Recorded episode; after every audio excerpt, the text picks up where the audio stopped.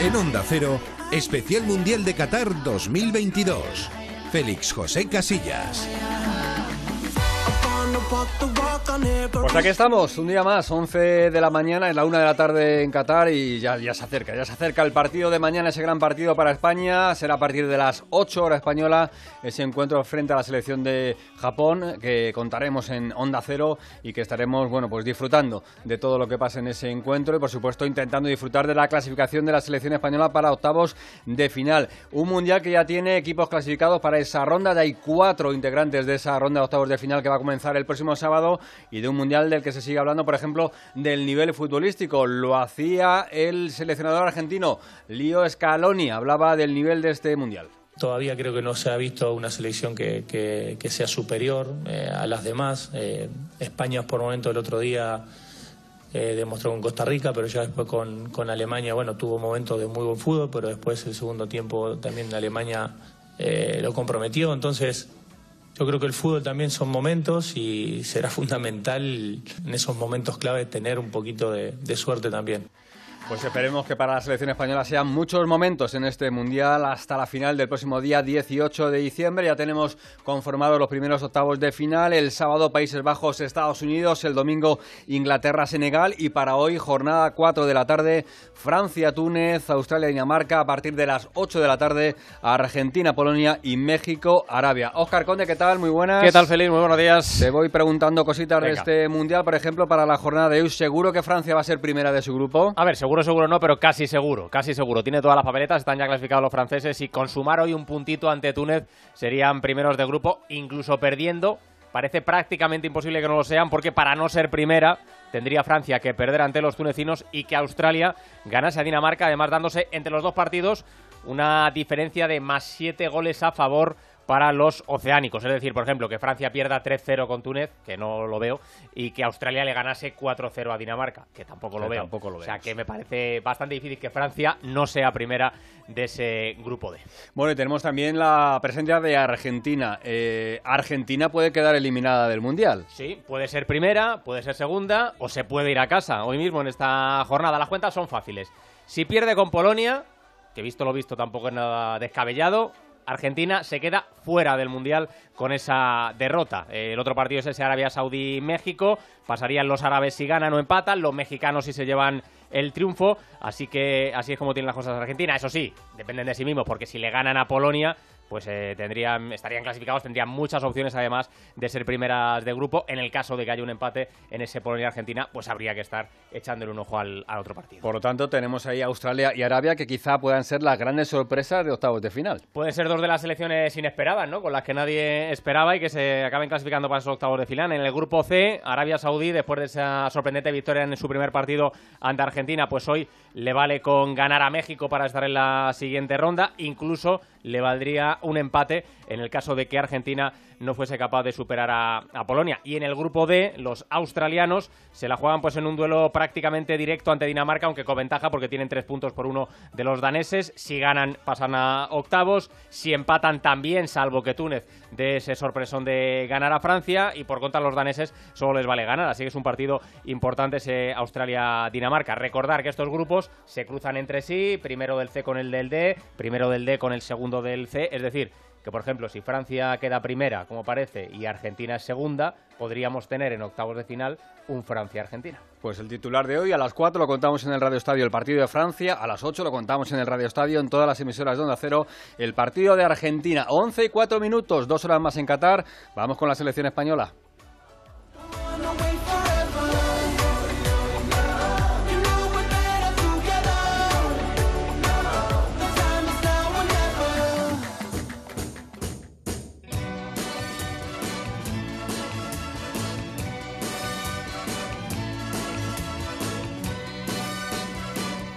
Hoy para mí es un día especial, hoy saldré por la noche.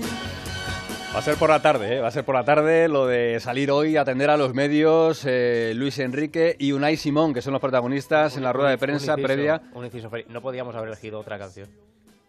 Yo mm, no tengo culpa de esto. La, la responsable digo, de esta. Digo la, fe- digo la federación, digo la, federación.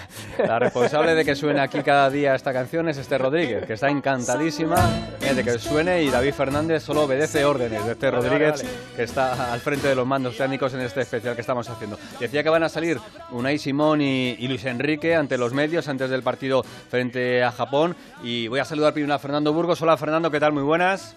Buenos días todos. A todos y a todas, eh, que estamos muy pendientes de lo que pasa. Bien, sobre todo en- a Esther. Exactamente. Que es la que elige la música correcta, porque claro, si la Claro, federación nos sí. pone esta gran noche de Pues Rafael es, es lo que toca. Claro. para que suene en los estadios cuando España sale, marca goles, pues, escucha, podría ser el Viva España o hoy es una gran noche o todo esto. O el Paquito Rafael, pues, chocolatero perfecto. o cualquier cosa. de Hombre, no, pero bueno, en otros, en otros eh, eventos ha sido eh, el Viva España de Manolo Escobar, pero a mí me parece una gran canción, fijaros. ¿eh? Sí, a mí es verdad que siempre lo digo, no soy fan de Rafael, que me parece un Sí, cantante no, no, espectacular, eh, tiene una voz maravillosa, pero es verdad que esta ca- canción, según la vas escuchando, pues Te te va dando te, te va te va metiendo. dando ritmillo, Es verdad que sí, es una venga, canción vale, va. más, de, más, más de noche que de mañana, eh, Sí, también es te digo, esta hora sí, como que no. creo que, Sí, bueno. Te cuento, Fernando, algunas cositas de, de- de la prensa, porque en el reparto que hace la, la Federación Española de Fútbol eh, hay veces que corresponde a la radio las entrevistas, en este caso la mayoría de la prensa escrita tiene hoy entrevistas con los futbolistas de, de la selección. Te decía otro día en el test eh, Morata que no ve grandes intelectuales en la, en la selección, porque entre otras cosas no ve libros, no ve, no- no ve que la gente lea en la concentración. Y me ha llamado mucho la atención hoy la entrevista que hace el diario Marca a Dani Olmo. Y Dani Olmo lo que cuenta es que es un gran apasionado del ajedrez y que juega al ajedrez con Unai Simón en las concentraciones. No solo es que sea un gran aficionado al ajedrez y que le guste jugar, es que se ve partidas. Es que Dani Olmo ve partidas de es un ajedrez. poco friki de Es un poco ajedrez. friki. Vale. Y además le preguntan, bueno, pero mm, eh, como, como Karpov, por ejemplo, dice, no, no, no, yo es que voy al ataque. O sea, que ya, eh, España, un campeón del mundo como. Karpov, un mítico como Karpov, y él dice que no, que defensivo nada, que él va, que él va al ataque. Por cierto, también tiene entrevista a Unai Simón en el, en el diario ABC y otras de las curiosidades que, que cuenta es que ve los partidos en vídeo y que cuando ve los partidos en vídeo sí que se da cuenta de lo cerca que está el delantero cuando toca el balón, pero que en el campo él no lo ve así. Nosotros sí nos damos cuenta. ya nos damos cuenta ¿eh? de que él no está nervioso en el, en el campo, pero nosotros sí, digo. sí, nos ponemos bastante nerviosos sobre esa entrevista. A Unai Simón que dice que, que le encanta... No, eh, Unai Simón habla de- del vídeo. Eh, Rodri, Rodri. Rodri, eh, en el diario AS, que dice que le encanta lo del rojo. Que, que a él le gusta mucho lo de todo rojo, ¿eh? que, que él está con, con eso que queda muy, muy chulo en, en televisión. Y cuando también le preguntan por la eh, estrategia, que también sabemos, eh, y ahora nos cuenta Fernando, que, que la selección defiende en, en línea. El- Por ejemplo, otro día el gol de Rudiger, Sí. le dicen, oye, es que al final Rudiger nos marca un gol de cabeza, menos mal que lo anularon, pero que hubo un error defensivo. Dice, no, no, no, hubo uno que se quedó colgado porque nosotros lo que marcamos es la línea. Y hubo uno que no marcó. Entonces, ¿eh? lanza ahí. ¿eh? Deja el eh, mensajito, yo deja el no soy responsable, Yo no soy el que marca la línea, pero hubo uno eh, que, no, que no estuvo bien. Y luego, por ejemplo, tenemos también a Nico Williams en la vanguardia. Mm. Nico Williams, eh, muy buena pregunta. Le dicen, oye, en el caso de que haya una final, por ejemplo, o un duelo entre España y, y Ghana, ¿con quién irían tus padres? Y dice, bueno, yo creo que estaría un poquito dividido, pero que al final tiran los orígenes y los Claro. padres irían con Ghana. ¿Eh? Así que entre Nico e Iñaki, los papás Va con Iñaki. con Iñaki. Y termino el repaso eh, rápido por el diario El Mundo, que habla con David Raya. Y David Raya, el, eh, seguramente el, el gran desconocido de la selección. tercer portero de la eh, selección. Sí, él, no, no, él dice que de tercero Bueno, nada. tercero, en que teoría. todos son porteros. En que él no es teoría. tercer portero, sino que es portero. Vale. Portero de la, de la selección. Dice que, mira, que él, que esto de pasear por la calle, por ejemplo, por la Gran Vía y que no le conozca a nadie, que le encanta. Claro. Que además que es que ni le interesa que le conozca a la gente. Y lo que ha comentado también es que es un gran fan de los eh, tatuajes y que tiene tatuajes de Dragon Ball y de Pokémon. Un poquito en referencia para, Para Japón. para los japoneses, Sí, sí, ¿no? sí, sí. Muy ¿Qué, te, qué- qué te ha parecido el repaso, Burgos? ¿Te vale, no? Me- A A mí ver. señalar, a mí señalar un compañero no, Ah. no creo que sea muy edificante que se diga. Estamos intentando buscar la jugada. A ver, si es fuera de juego, nadie se queda colgado. Mm. Nadie. Que puedas dar un paso más hacia adelante o no depende de que te marquen un gol o el referee o el asistente marque el fuera de juego. De hecho, el asistente de- del banderín, de la banda, el auxiliar de toda la vida, el linier no levantó la bandera, acordaros. Tuvo que ser el bar quien le dijera a- al colegiado, oye mira, ha habido fuera de juego, pítalo porque lo vemos clarísimo. Tiraron la línea y estaba clarísimo el fuera de juego de Antonio Rudiger. Voy a pedirle a este. Rodríguez que, que- que me traiga la entrevista de Las, a ver si yo, La eh, a- frase- a la hora de, de- de contarlo, La es frase la- literal. voy a hacer la, frase frase literal. literal. ¿eh? No la Claro, y luego, y Mm. luego estamos intentando mirar Mm. quién es el que se queda. Claro, claro. Mm. a ver quién es. Pero ver, posiblemente entiendo que sería el que, el que estuviese más cerca de Rudiger, ¿no? Tal vez, entiendo, ¿eh? Por lógica. Digo Sí, yo, no, pero, pero sé, a mí, a mí me, a- ir al, al me marcaje, parece ¿no? Supongo. Que la selección no entrena. Mira, estamos viendo el remate de cabeza, pero Es difícil. Ahí está. está. muy justo. No, si quedarse todo, no se claro. queda nadie, Sí. porque fuera de juego, no, decías tú. claro, es que no se queda. Que alguien se quede más cosas. mm, Sí. 10 centímetros más ver, atrás que los demás. A ver, pero- el, el apunte es que, que ellos tiran la línea, ya trae esta Rodríguez aquí la, la entrevista, y, y la pregunta, la pregunta de, de Maroto y de, de Espina es, eh, el otro día volvió a estar bien la defensa, pero Rudiger anotó un gol de estrategia, aunque fue anulado por fuera de juego. ¿Falta mejorar en eso, en la estrategia?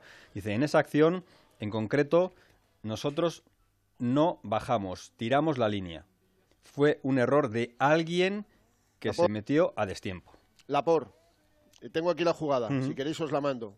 Eh, el que dice Rodri, que me parece feísimo, están todos en la línea de la frontal, todos chicos, dos, cuatro, seis, y los dos que están arriba, eh, como Asensio y Ferran Torres, que son los dos que están en el pico del área, y luego en la, en la línea del- del- de la frontal, o fuera, o entre ellas, o metidos un poquito en el área, Jordi Alba, Sergio Busquets, Rodri, Dani Olmo, hay dos más, y el que está metido entre los cuatro jugadores de Alemania es Aymeric Laporte. Ujú.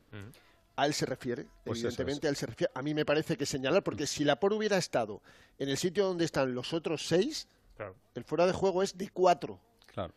La imagen es buenísima, es buenísima. Ahora os la mando. Pues alguien se mete a destiempo, lo que dice Rodri, para que lo sepan todos los oyentes, es que la selección marca la línea. No, no, no hay, sí, no, sí. no, no van a por el a por el futbolista. Quizá esto lo hayan visto y lo hayan hablado entre ellos, seguro. Claro, ¿eh? seguro, Eso sí, es- sí, claro, lo que pasa- con él, seguro. sí, Lo, sí. lo que pasa que es verdad, pero señalar a nadie. De señalar hecho, a eso es. la- Laporte no se mete tanto porque está en fuera de juego bastante claro Rudiger. Que esto- Pero es verdad que la estrategia es esa, todos metidos en la línea de la frontal o muy poquito dentro del área, y Laporte fue a su, a su aire. Por cierto, al diario Sport, Laporte me siento ya más español que francés. Mm.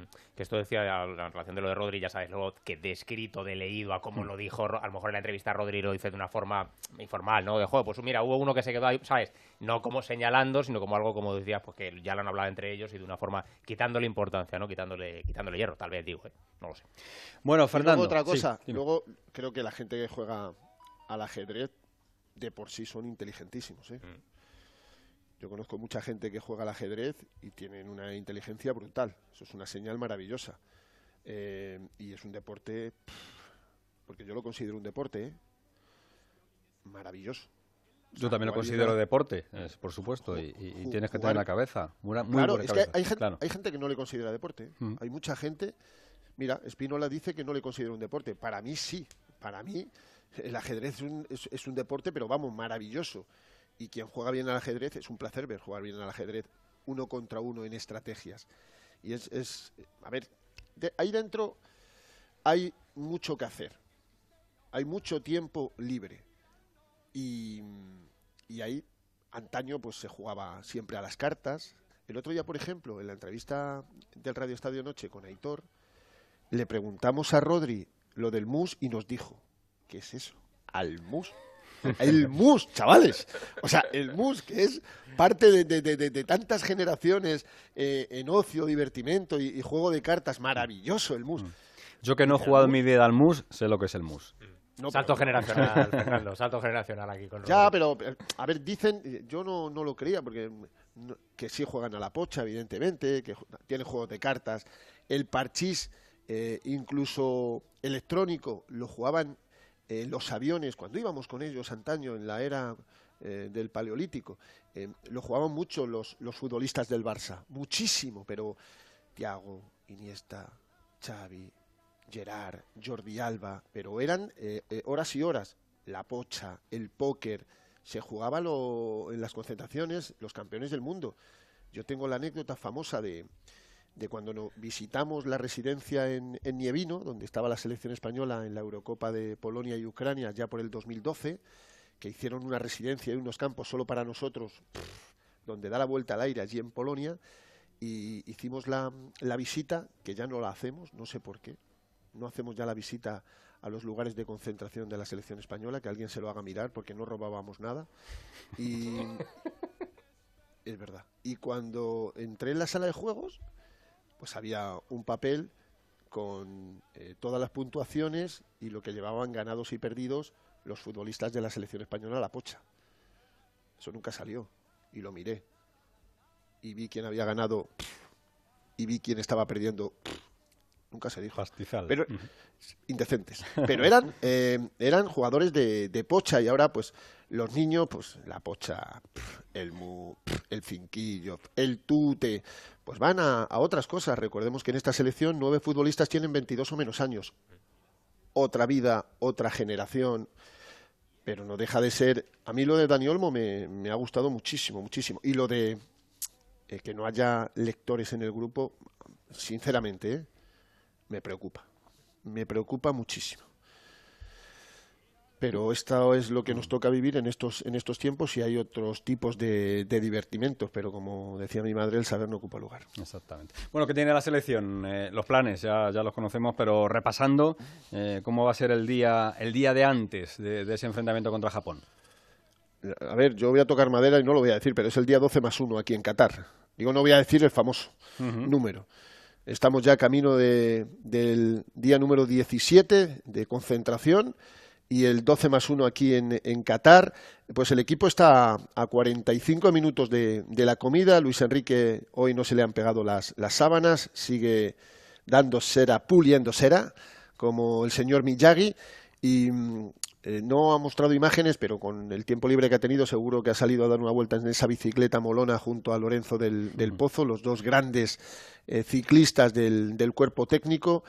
Eh, y hasta las eh, cuatro y cuarto, ahí tenéis eh, dos horas menos, pues no habrá la rueda de prensa en ese maravilloso centro internacional en el IBC aquí en, en, Doha de Luis Enrique y Unai Simón y a las siete y media más tarde que nunca, cinco y media en España, seguramente tendremos una temperatura fantástica en esos campos de, la Universidad de Qatar, pues el, el, último entrenamiento, el entrenamiento oficial, eh, ya esperemos bueno, nos dicen que sí, eh, van a entrenar tanto Gaby como Rodri Hernández, que ayer solo hicieron por culpa de sendos golpes bicicleta eh, estática y no se calzaron las botas, o sea, tercer partido y de nuevo Luis Enrique va a poder contar con los 26 internacionales. Otra cosa es que utilice a los que ha venido dejando en el banquillo y no utilizando, porque ya llevamos dos partidos, nueve futbolistas de la selección, nueve no han tenido un solo minuto, siete futbolistas de campo, algunos era de esperar, todos no pueden jugar. El otro día, por ejemplo, Luis Enrique contra los alemanes solo hizo cuatro cambios de los cinco, o sea, no agotó el cupo de, sustituciones, pero Marcos Llorente no ha jugado un solo minuto y a mí particularmente me sorprende. Eric García, Pau Torres no han jugado un solo minuto, Guillamón, por supuesto, no ha jugado un solo minuto, Jeremy Pino y Ansu no han jugado un solo minuto. Ojalá haya tiempo, porque eso significa que nos clasificamos para octavos y después para cuartos y después para semifinales. ¿Va a haber lugar para todos? Bueno, yo creo que Luis Enrique eh, tiene claro el objetivo, pero para eso, de cara al tercer partido, que no lo hizo en el primero, como del primero al segundo, como contamos, debe refrescar el equipo y yo creo que va a haber cambios. ¿eh? Yo auguro entre cuatro y cinco. No me sorprende. Uh -huh. Sí, a ver, tiene que refrescar, refrescar el equipo. Claro. Quiz quizás Busquets le va a proteger, ¿verdad? Que tiene una amarilla. Ya sabéis que eh, después de cuartos no, pero hasta cuartos, eh, si ves dos amarillas, te pierdes un partido.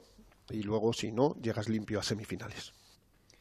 Vale, pues nada, pues luego si quieres Fernando, ya en la parte final de este especial volvemos un poquito con la selección y nos cuentas si ha pasado algo durante la mañana o alguna novedad, alguna historia más de, de este combinado. Ah, bueno, sí, sí por, por cierto, lo contasteis ayer, es que yo estaba a otras cosas. Ya tenemos sede de, de la Final Four de la UEFA sí, National League. Sí, sí, en Holanda, ¿no?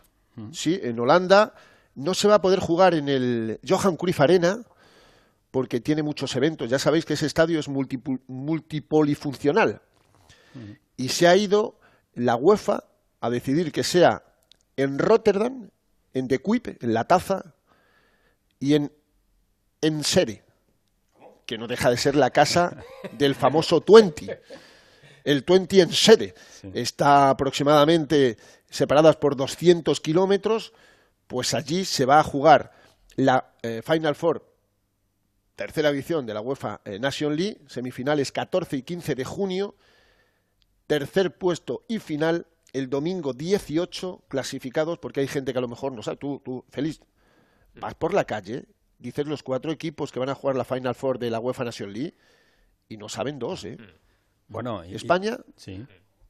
Croacia, Italia y el anfitrión Países Bajos, conocido antes como Holanda toda la vida. Pues explícaselo a Pinola, eh, que le veo que está muy activo con las cosas que vas comentando, a nuestro técnico, ¿vale? Hombre, siempre, siempre interactuar. Me encanta, me encanta interactuar. Siempre de fondo, eh, apostillando. Gracias, Fernando, luego volvemos. Hasta luego, chicos. Hasta luego, hasta luego. 11 y 20 minutos, primer apunte de lo que ha sido eh, esta jornada que ya cumple la 1 y 21 de, la tarde en Qatar, pero tenemos que hablar de más cosas y con más compañeros. vamos a escuchar un sonido de, de Luis Enrique en su Twitch ¿eh? y que tiene que ver con lo que vamos a hablar a continuación, sobre el nivel que estamos viendo en este Mundial y sobre la presión que tienen muchos eh, futbolistas y en global muchas selecciones. Esto es un espectáculo, hay 50.000, 100.000 tíos viéndote en el estadio y luego en casa hay millones de personas. El problema es que la necesidad del entrenador obliga tanto que todo Dios juega a defender, bueno, se ve en el Mundial. Aquí solo atacan cuando, cuando ya estás perdido.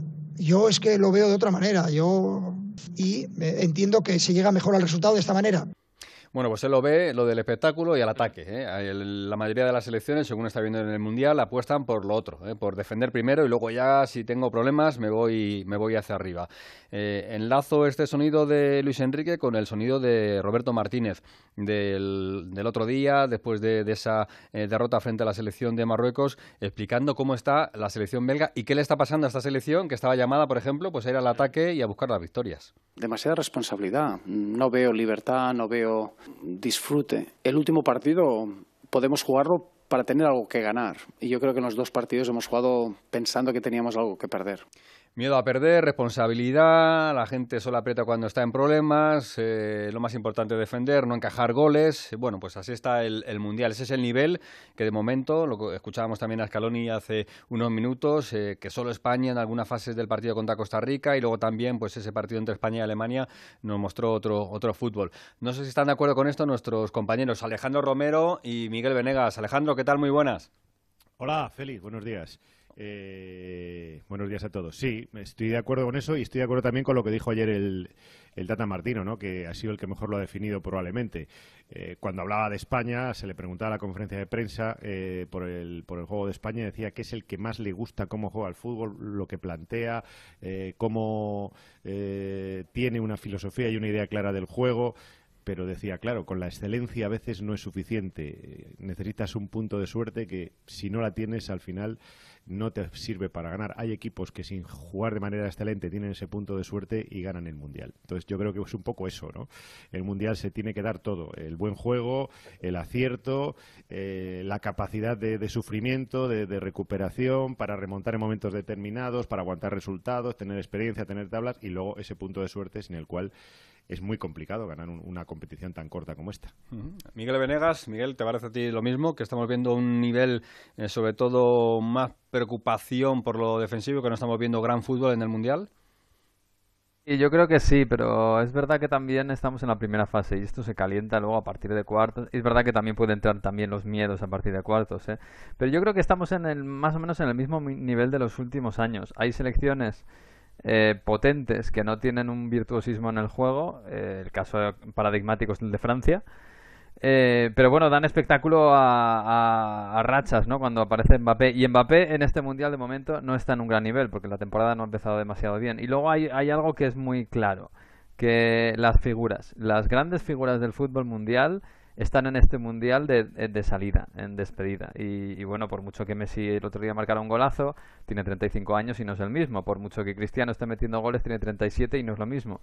Eh, y así me vale lo mismo para Neymar, para Kevin De Bruyne, incluso, que, que venía en un buen momento, pero tampoco con Bélgica está bien. Me da la impresión de que los que deberían tomar ese relevo, el caso claro es de Mbappé, pero no solo de Mbappé, incluso quizás Phil Foden, eh, Bellingham, eh, algún alemán, algún español, pues todavía no han dado ese, ese paso y ahí nos están faltando, digamos, grandes figuras que nos, que nos, que nos animen mucho y que, y que sean un poco los protagonistas de este mundial. Como digo esto, a lo mejor a partir de octavos empieza a cambiar y, aquí, y, la, y las grandes historias del de los mundiales empiezan a partir de cuartos seguramente no pero sí que es verdad que bueno pues hemos visto a Argentina ya muy acogotada en el segundo partido contra México porque estaba contra las cuerdas eh, y yo el único partido grande grande de dos equipos que tienen muchas y buenas intenciones y mucho nivel para mí ha sido el España Alemania el resto siempre hay un desequilibrio entre, ya no de calidad, sino de intenciones. Y ahí, pues bueno, Supongo que tiene mucho que ver lo que decía Roberto Martínez del miedo y de la presión. No sé si el, formato del Mundial, lo comentábamos ayer en el Radio Estadio, 32 selecciones, eh, esta primera fase, luego ya el cruce de octavos de final, eh, provoca este, este tipo de fútbol, ¿no? Porque siempre eh, hablamos de lo, de lo, mismo. En la primera jornada, bueno, la primera jornada y te da un poquito de, apuro, ¿no? No vaya a ser que pierdas y ya vas un poco a contracorriente. En la segunda, pues también miras de reojo porque tienes un tercer partido. Y en el tercer partido, pues la mayoría de las selecciones ya están viendo si pueden, si no pueden, las opciones que tienen y se siguen también eh, agrupando. Yo no sé si el, si el formato de mundial hay que cambiarlo o, digo, para ver un fútbol espectáculo. Eh, a lo mejor, como decía Miguel, como el fútbol empieza en cuartos, en octavos, pues mm, directamente eliminatorias, o, creéis que este es el, Alejandro, por ejemplo, el, modelo que vale para un mundial? A mí me parece eh, que, el modelo vale porque es que no se me ocurre otro modelo, otro formato de, competición. Eliminatorias desde el principio es como muy crudo hay que hacer yo, entiendo, ahora se hace una criba que queda queda reducido a la mitad eh, el, mundial se va en la mitad de, los equipos que son muchos partidos son tres jornadas muchos días para, para que se vayan la mitad pues pues hombre no lo sé igual igual había que hacer eh, abreviar de alguna manera o, dar entrada no lo sé a mí no se me ocurre otra fórmula a mí esta me gusta porque porque tiene capacidad para todos, hasta 32 selecciones, eh, están sobradamente representados. Hombre, a mí, por ejemplo, yo sigo sin entender que, por ejemplo, el campeón de Europa no esté representado. No es porque sea Italia, pero, pero que el campeón de un continente al final no pueda estar en un mundial es algo que yo entiendo habría que, habría que corregir de alguna manera, ¿no? Pero no ya solo por, por, por Europa, por cualquier continente, porque se lo ganan por, por derecho pero por lo demás la competición siempre ha sido así y a mí no me a, mí creo que tiene su, su punto de emoción. Eh, tiene, todo no conjuga todo porque dentro de una fase tan tan breve con tres partidos en, un grupo de, cuatro donde pasan dos tienes que andar con mucho tiento al final al principio y, luego en el segundo partido es cuando ya sabes por dónde van a ir los tiros más o menos y ya tienes que, cambiar definitivamente tu, idea de fútbol o seguir con ella porque si empiezas muy bien como el caso de Inglaterra con seis, seis goles o el caso de España con, con siete goles el segundo partido ya puedes ir un poco con el freno echado o regulando. Y si empiezas muy mal y exigido, como el caso de Argentina, ya vas a muerte en el, en el segundo partido. A mí el, formato me, gusta y es el formato de toda la vida y el Mundial ha sido así siempre y además, hombre, con menos equipos también, pero, pero es el, el, resultado más, eh, más incierto, más, más inquietante, más emocionante y, la prueba la tenemos en que viene triunfando durante, durante toda la historia, ¿no? Miguel.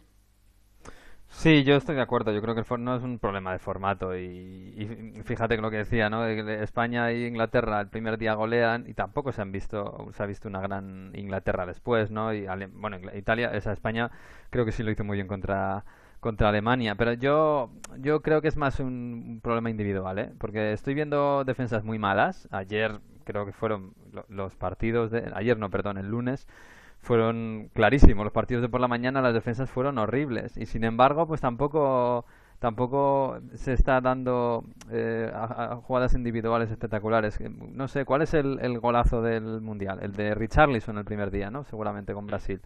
No, no estamos viendo... desde luego no vimos a, Neymar haciendo un grandísimo partido contra Serbia. No vimos a Vinicius, ninguno de los dos partidos, eh, ser un puñal por la izquierda y ser imparable. No hemos visto el gol de Messi desde fuera del área, que estuvo muy bien, sí, pero no hemos visto una jugada de Messi, no hemos visto nada especial. Quizás, eh, pues lo vuelvo a repetir, España y Alemania, que además, fíjate, Alemania el primer día creo que jugó fantásticamente bien y en la segunda parte eh, le remontaron porque perdió la cabeza con, cuando le empataron el partido. Y, y, Brasil el primer día con sus cinco jugadores de ataque creo que tuvo momentos muy, muy chulos. Pero claro, al final la mayoría de las veces te encuentras con selecciones que, que, se sienten inferiores y se encierran atrás. Fíjate lo que ha hecho el Tata Martino con México, que el Tata Martino no pasa por ser un, un amarrategui y, puso un muro total contra Argentina porque sabía que era su única oportunidad para sacar algo. Yo además es que me huelo que esto en octavos y cuartos quizás en algunos casos no va a mejorar. Hemos visto en los últimos mundiales de en Rusia y en, y en Brasil que en algunos casos, que es que para jugar también muchas veces hace falta que dos quieran. Eh, que, al final muchas eliminatorias llegan a la prórroga y luego a los penaltis porque ya en la prórroga hay miedo a, que te marquen un gol y pasas a los penaltis y muchos equipos pues eh, pues se sienten inferiores y tratan de, cerrar y que el rival siendo superior no le, no, le haga goles no siendo un solo partido no una eliminatoria y de vuelta como estamos eh, acostumbrados en la Champions pues yo creo que esto va a pasar y, va a depender al final de la intención de, los equipos si vemos un Brasil-Alemania o un Argentina-España, pues seguramente no podrán especular porque no saben, pero claro, hay equipos que es que están muy bien diseñados para que no haya un grandísimo fútbol. Y si no hay individualidades que rompan por sí mismas, pues es difícil. Pues nada, pues ahí estaremos pendientes. Vamos a ver si mejora. Es verdad que no estamos viendo gran fútbol, pero la emoción se mantiene siempre en el Mundial. Gracias, Miguel. Hasta luego. Un abrazo, chao, chao. Eh, dejo pendiente a Alejandro Romero, que le tengo que preguntar luego por Inglaterra y también por lo que va a contar hoy ese Túnez-Francia de las 4 eh, de la tarde, pero abrimos también otra comunicación. Saludo a Alberto Pereiro. Hola, Alberto, ¿qué tal? Hola, Alberto. Hola, chicos. Hola, ahora sí, ahora sí, ahora, sí, te escucho. Ha, habido una rana en el cable. Porque además estás, estás bien acompañado, ¿no? Pues posiblemente con una de las personas más nerviosas que encontremos hoy en, en, Qatar en el Mundial, porque eh, ahora mismo eh, lo que viene pasando con Argentina desde que empezara con esa, ese susto con, con, Arabia después de una primera parte maravillosa, los nervios del partido de México con una muy buena segunda parte y ahora a ver, a ver qué pasa, porque eh, lo, lo, habéis comentado antes en la entrada del programa, caben todas las opciones, puede ser primera de grupo y el personal de aquí nos dará fiesta hasta las 6 de la mañana, puede ser segunda de grupo y jugar con Francia y que haya fiesta porque pasen y se puede quedar en la calle. Así que mejor que te lo cuente yo, te lo cuenta una de las estrellas a nivel periodístico del Mundial, Vero Brunati de Telemundo, que está con nosotros. Félix. Hola, Vero, ¿qué tal? ¿Cómo estás? Muy bien. Así pues. es, mejor descripción no puedo hacer. Nosotros estamos eh, con el electroshock mirando los partidos. hay mucho nervio, hay mucha tensión ya a unas horas del partido, sí. Sí, sí, va, esa tensión va subiendo porque imagínate, para la selección argentina eh, es el último mundial de Messi, hay toda una expectativa creada con razón, porque esta selección venía invicta, venía campeona de América, habiendo conquistado la finalísima frente a Italia, y de repente ese sacudón inicial que modifica todo el planning que tenía la selección. Hoy la selección argentina sin Lo Celso no puede no puede conformar de nuevo la columna vertebral que la llevó a, conquistar la Copa América y, ese invicto y desplegar ese juego tan ofensivo que tenía esta selección y sobre la que se sentía segura. Hoy Scaloni tiene que rearmar el equipo y no todos los jugadores están en las mismas condiciones. Entonces, esto es lo que ha hecho que esta selección viva ese momento inicial, además con 19 futbolistas que debutaban en esta Copa del Mundo, que eso les ha pesado, sin duda, de hecho lo, lo han expresado ellos mismos, ¿no? E-, ese nerviosismo de, no poder afrontar emocionalmente determinadas situaciones, como por ejemplo la anulación de los goles por offside. Pero bueno, aquí vamos, llega a Polonia y yo creo que si, si Argentina vence a Polonia, ya empieza otra Copa del Mundo para la selección argentina, porque es realmente el rival de, zona de grupos a vencer. Eh, el fantasma de la posible eliminación ni, ni se plantea, o si estáis ahí pensando que, uff, que, no va a ser tan fácil. por favor, por favor. Bueno, a ver, eh, sí, se plantea y es un escenario posible, por eso hay tanto nerviosismo. Eh, pero viste cómo somos los argentinos, que, que, en las situaciones más dramáticas aflora aún más ese sentimiento de, orgullo, de, de superación, así que Eh, confío en que esta Argentina va a poder afrontar eh, el partido con Polonia. Creo que Scaloni no tiene que dudar, tiene que poner a los que mejor están. Yo entiendo que hay un montón de jugadores que le han dado muchísimo en este ciclo, pero que es el momento de tomar decisiones y en esas decisiones hay jugadores que, han demostrado que, que están mejor preparados para afrontar estos partidos que, que otros jugadores que vienen a- con algunas molestias musculares. Pero sí, es a todo nada, es Polonia y creo que es el partido más difícil que tiene de la fase de grupos. Y ya te digo, si, si Argentina merece continuar en esta Copa del Mundo es porque puede derrotar a Polonia. Si no la puede derrotar, bueno, ahí ya, ya se complica un poco el escenario. He leído que hay 40.000 argentinos en Qatar, ¿puede ser? Sí, sí, sí, sí, y más también, ¿eh? y más también porque hay, mira, ayer eh, fui a comer a un sitio y el que estaba organizando las mesas era un argentino muy joven de 25 años que se había venido hace tres meses a vivir a Qatar solamente para trabajar y poder ir a ver los partidos de la selección argentina. De esto, pero gente que ha vendido autos, que ha puesto, ha sacado una hipoteca para venirse al mundial, es una realmente una locura. Ya sucedió en otros mundiales, tengo que decírtelo también. En Rusia, Argentina jugó de local todos los partidos con 45 mil este, argentinos en, en cada cancha y se siente esa localidad también en Qatar. Lo que pasa es que con la situación económica actual de la Argentina era más difícil esto, pero bueno, otra vez, argenti- los argentinos acompañando a la selección. Eh, Messi, eh, ¿qué esperas de, de Leo Messi hoy? Porque tiene que ser el que tire del carro, como se dice aquí, ¿no? Tiene que ser el que saque otra vez los galones. Sí, yo creo que, la, que lo bueno de esta selección es que no solamente Messi tira del carro, Messi es, eh, es la estrella, es el diferencial, es, eh, es el mejor del mundo y, y por suerte Scaloni ha encontrado un ecosistema, un equipo que cuando Messi no aparece es capaz de afrontar diferentes situaciones como sucedió el otro día, que un chico tan joven como Eson Fernández, que es una maravilla, eh, no sé si se lo llevará o no al Madrid. Vamos en ello. este, yo creo que, que es, jugado- es un jugador de élite y, y- y de repente en mo- un momento complicado del partido, pues eh, iba creciendo México.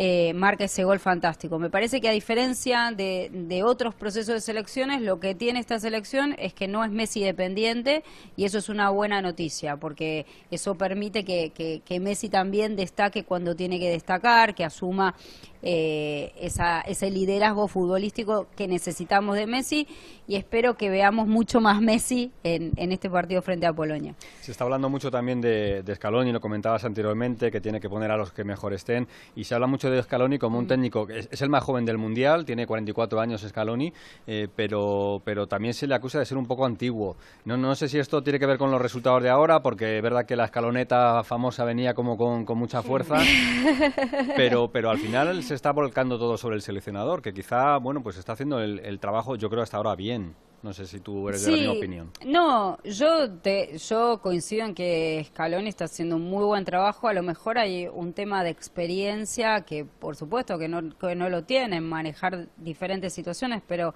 yo creo que que, que, que le- que se le puede reprochar que hace que hizo algunos cambios tarde ponele. Eh, no me parece tan significativo me parece que lo más importante es la tranquilidad cómo asume la presión y la tranquilidad que le transmite al grupo. Eh, eso se necesita mucho en un mundial porque ya te digo a, a lo mejor en otras selecciones no sucede pero en la selección argentina tienen la presión constante de ser campeones del mundo. Entonces, eh, necesitas un técnico que sea un pacificador, un armonizador. Sobre todo, además, que hay chicos muy jóvenes. ¿Viste lo que Ustedes habrán visto lo que sucedió con Pablo Aymar en el banco después del gol de México, ¿no? Sí, o sea, que creímos que le iba a dar un patatús. Sí, sí. Claro, le iba a dar un patatús ahí en el banco. No, no, no puede ser que los argentinos vivamos de esta manera desproporcionada el fútbol. Y creo que en ese contexto eh, Scaloni es muy bueno para la Argentina, porque siempre da un mensaje, incluso lo hizo el otro día en rueda de prensa, de, de, de volver a, a posicionar el fútbol donde tiene que estar, ¿no? Esto es un juego, acá venimos a divertirnos, pero vamos a competir de la mejor manera para llegar lo más lejos posible, pero no nos olvidemos que es un juego y que mañana sale el sol también. Y esto me parece es un mensaje para la Argentina muy importante, porque así como, como celebramos que vengan tantos argentinos, eh, no puede ser tampoco que los argentinos toda nuestra vida pase solamente por el fútbol, o sea, que, que realmente es así, ¿eh? o sea, como Argentina te lo digo, para mí muchas veces me cuesta correrme de ese lugar, de la pasión que me produce el fútbol, porque nos atraviesa de una manera, es tan, es tan constitutivo de nuestra identidad, que es como que nuestra vida pasa entre mundiales. Pero, pero, pero reconoceme una cosa, ha habido veces, me acuerdo del Mundial de eh, de, Rusia, otras situaciones en las que eh, os habéis quedado por el camino, incluso algún patacazo bastante más gordo. En este ha habido más paciencia, habéis tenido más paciencia vosotros y los aficionados después de la derrota del primer partido. Ha habido otras veces que era más incendio y aquí es como venía un equipo invicto, vamos a darle una chance y tal y porque ha habido veces que no, que era perder el primer día y liarla. Bueno, pero eso también se construyó en el proceso de Scaloni. O sea, yo creo que, eh, que, el proceso de Scaloni es uno de los pocos procesos que tiene una duración de tres años. O sea, el último había sido el de Marcelo Bielsa, eh, que hace Mundial del 2002 y lo ratifican para, para los Juegos Olímpicos de, Beijing. Eh, y eso en el fútbol argentino no hay procesos, o sea, realmente queman técnicos como si fuera, no sé, eh, es la hoguera, claro, es la hoguera. Mm. y fíjense que nosotros en la liga local se modifica el campeonato todos los años, que es una cosa que es horrorosa. Entonces, en este contexto, la selección argentina es un oasis. O sea, ojalá se pudiera replicar un proyecto como el de selección argentinas a nivel clubes. Eh, pero eso no sucede, hay muchísima paciencia. El único caso es el de Marcelo Gallardo en River.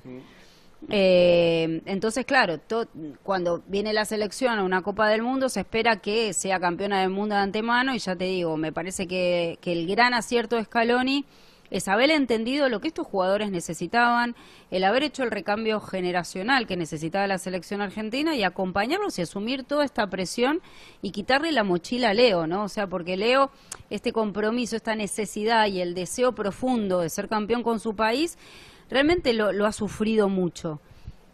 Eh, termino contigo, Vero, salvo que Pereiro quiera hacer alguna pregunta más. Y, te, hablo de los argentinos que están en Argentina, porque claro, eh, nosotros estamos eh, viviendo el Mundial con dos horas de diferencia, son horas buenas para, para Europa, pero, pero la Argentina hoy estará paralizada en, horarios bueno laborales en su mayoría de este Mundial, ¿no? ¿Cómo se está viviendo allí? La referencia que bueno, de casa. Como Mira, te cuento, mis hijos hoy no van a la escuela para ver el partido con Polonia.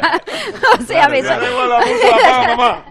o sea, me llamaron es más, mis hijos para que veas la locura, mm. mis hijos ayer me, llamaron por Instagram para preguntarme cómo iba a formar el equipo frente a Polonia y yo estaba en el entrenamiento de Argentina. Eh, y querían ver la práctica. Les tenía que ver, o sea, en ese imagínate, mis hijos que tienen 11 y 13 años. O sea, imagínate oh. el, argentino adulto eh, va a hacer cualquier carambola hoy para no estar en la oficina y ver en algún lugar, en, en un bar, en el móvil, eh, en donde sea, o, pasar parte de enfermo para ver el partido de hoy contra Polonia y si llegan a ganar va a ser una locura total. Y, aquí en Qatar, ¿eh? Aquí en Qatar se va a montar una... Bueno, pues ojalá. Eh, yo, la, yo, la, última, Félix, que es suerte, porque les ves cómo lo pasaron la primera semana. Y mira, yo te lo voy a reconocer. Yo no venía con una especial eh, eh, alegría por ver Argentina y tal y cual. Y ahora solo por, por ver o por amigos de aquí, por ver la gente cómo lo vive y porque es el animador del mundial, sin lugar a dudas, en cuanto a afición se, se, merece, pues ahora sí, sí, que tiene, sí que tengo más ganas de que le vaya bien y lo contaremos luego a partir de las 10 en, Radio Estadio Hora Española. Pues Vero Unati, un, placer y muchas gracias por la charla, ¿eh? ha sido muy interesante todo lo que nos cuentas de esta selección argentina que se la juega a partir de las 8 frente a la selección de Polonia, lo contaremos aquí en el Radio Estadio, así que hoy todos pendientes de, de Argentina. Un beso grande, Vero. Un beso muy grande y un placer hablar Hasta luego. Periodista de Telemundo, también creadora de contenidos y que nos habla de, Argentina y de este momento que, va a vivir hoy un país, eh, no sé si el más futbolero de todos, pero sí que... sí. con Brasil Sí, pero Brasil lo vive de otra manera. no, no, no, no, yo creo, ¿eh? No, no se hacen tanta sangre ¿eh? por, por no ganar un partido. No son tan drásticos ni tan, dramáticos. Pero yo creo que, fíjate, Argentina y Brasil creo que son las dos selecciones que llegaban, hablando de lo antes de lo de competir del fútbol, con más presión al mundial, tal vez, ¿no? Porque hace mucho que no lo ganan y llegaban, llegan, están en el mundial con esa presión de ser, de ser campeones del mundo, ¿no? Quizás las dos, las dos sudamericanas. No sé si tienen la presión de ser campeones del mundo, pero tienen una muy buena selección con unos futbolistas de muchísima calidad y es verdad que están en el, en el modo Brasil o en el modo Francia, que es mm. Inglaterra. Inglaterra sigue ganando sus partidos, no es que haga un gran fútbol, pero ayer muy solventes frente a la selección de, de Gales sin ningún tipo de dificultad. Eh, Romero está Inglaterra, pues bueno, pues está ahí pasito a pasito, pero ya está metida en, en octavos y además tiene a Senegal, quiero decir que es una selección que es la campeona de África, pero es verdad que el camino no parece el más complicado de todos, ¿no? No, eh, pero bueno, los africanos nunca, nunca ponen las cosas fáciles y por supuesto que no se lo van a poner fácil a, Inglaterra, que ayer estuvo muy sobrada ante Gales. Yo más que sobrada Inglaterra creo que fue decepcionante Gales en el partido contra, contra Inglaterra y con muy poquito, con muy poquito, con un dominio territorial y, un poco de fuerza y calidad, especialmente en la segunda parte, en el arranque de la segunda mitad, le sobró a Inglaterra para, para superar a, a, Gales. Eh, Harry Kane, ver, en acción a Phil Foden, que también consiguió encontrarse con el gol, eh, los dos goles de, de Rashford. Bueno, Inglaterra muy por encima, muy por encima y yo tengo ganas de ver a Inglaterra en, un partido más serio, ¿no? Más, más, con un rival más, eh, más potente, porque es cuando realmente se puede medir a, los rivales. Hemos podido medir a, España ante Alemania, Alemania también ante España, aunque le saliera rana el, primer partido a los alemanes. Inglaterra de momento no ha encontrado un, rival muy, muy duro en el camino porque le hizo seis goles sin despeinarse prácticamente a Irán en, la primera jornada y ayer pues la oposición de Gales fue, fue mínima en el partido. Yo quiero ver también cómo se entienden estos, eh, estos jugadores arriba de Inglaterra porque ayer hubo fases del partido en que daba la sensación de que Bellingham, que tiene mucho, muchas ganas de reivindicarse, eh, como que se echaban eh, cosas en cara entre Phil Foden y Bellingham en acciones porque me pasabas, porque no me pasabas. Malas caras, ¿no? Mm. Mucho, ego, ¿no? mucho ego, Sí, como mucho ego. Al final del partido, no, al final del partido todos se, abrazaron. Eh, a mí el que más me gustó, ya no por los dos goles, fue, fue Rashford, porque le vi con mucha llegada, con mucho poderío. Harry Kane, que, se ofrece mucho, que, baja prácticamente hasta el, hasta el medio centro muchas veces para buscar los espacios, para, para, para desplegar y para abrir hueco también para las entradas de Foden o de Henderson eh, o Bellingham incluso, pero que al final como que son muchos gallos en el mismo corral y no sé si, si eso va a redundar en que los de Southgate puedan tener eh, algún problema en la, en la, segunda fase. Porque ayer ya te digo, hubo caritas eh, que lo ves en el desarrollo del partido y de joder, pero si están ganando, están ganando con autoridad. Como que todos querían eh, dejar al final su sello y, que, les que, el contador le siguiera sumando goles o, anotaciones o números, ¿no? Eh, especialmente Phil Foden, eh, no puso buena cara y Bellingham tampoco, por, por el lado contrario. Bueno, pues veremos a ver si eso va en su contra o realmente es una motivación, porque luego ves el banquillo, los cambios que hace Inglaterra y empiezas a ver jugadores que son titulares, estrellas en el Liverpool, en el Chelsea y en los grandes equipos de la, de la Premier. Así que bueno. además, además ayer tres cambios de golpe prácticamente de, salida. O sea, y entra Alexander Arnold. Alexander Arnold, entra Trippier, entra, entra, Phillips, si, es, que te da igual te, da igual, el, que saque. Wilson arriba, aquí a Harry Kane, si es que es lo mismo, si es que tiene, tiene artillería por todos los lados. Vamos a ver si después la desarrolla y, hace buen juego en Inglaterra porque tiene calidad para hacerlo. Mm. Que no se queden siempre en, la eterna promesa, que se quedan ahí eh, en las semis arañando algo y, nunca llegan.